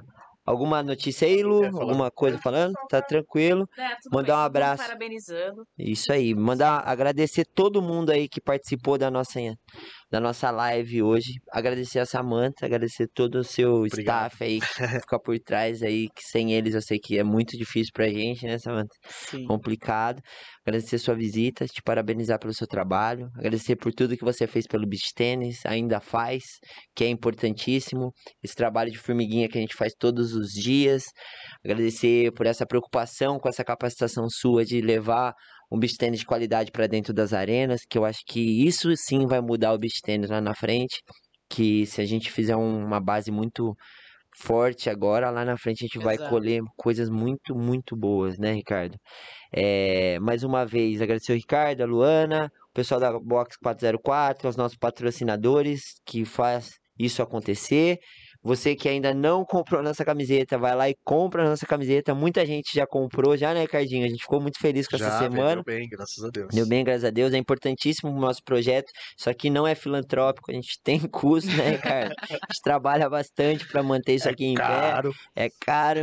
Então, se você gosta, se você, além de se inscrever no nosso canal, ativar o sininho, acompanha todo o nosso trabalho aí, tem muita coisa boa vindo para aí. Amanhã vamos estar ao vivo, em alguns momentos, lá na loja, da, lá na casa da Topa Beach em São Paulo, fazendo a divulgação da inauguração da loja, que é um projeto novo também. É a primeira vez que a gente vai estar fora do estúdio, né, Ricardinho? Amanhã também estaremos, fo- é, é, no próximo mês, estaremos fora no Follow the Beach, né, Ricardo?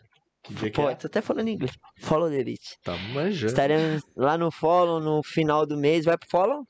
Acho que sim. Acha que sim. Se estiver lá, vai ver a gente lá. A gente vai estar com um projeto novo montar um lá no estúdio Follow. de podcast lá dentro. Legal. Dentro do Follow the Beach Dentro vai da ser área uma dos coisa atletas, vai ser muito legal. massa. Falar com todo mundo. Eu vou tentar não tietar o Crama, que ele vai estar.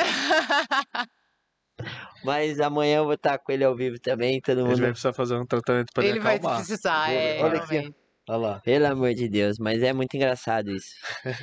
E obrigado a todos que acompanham o nosso 22º episódio. Foi um prazer receber todos vocês aqui, Obrigado, gente. certo? Está entregue, Obrigado, episódio número Samantha, 22. prazer.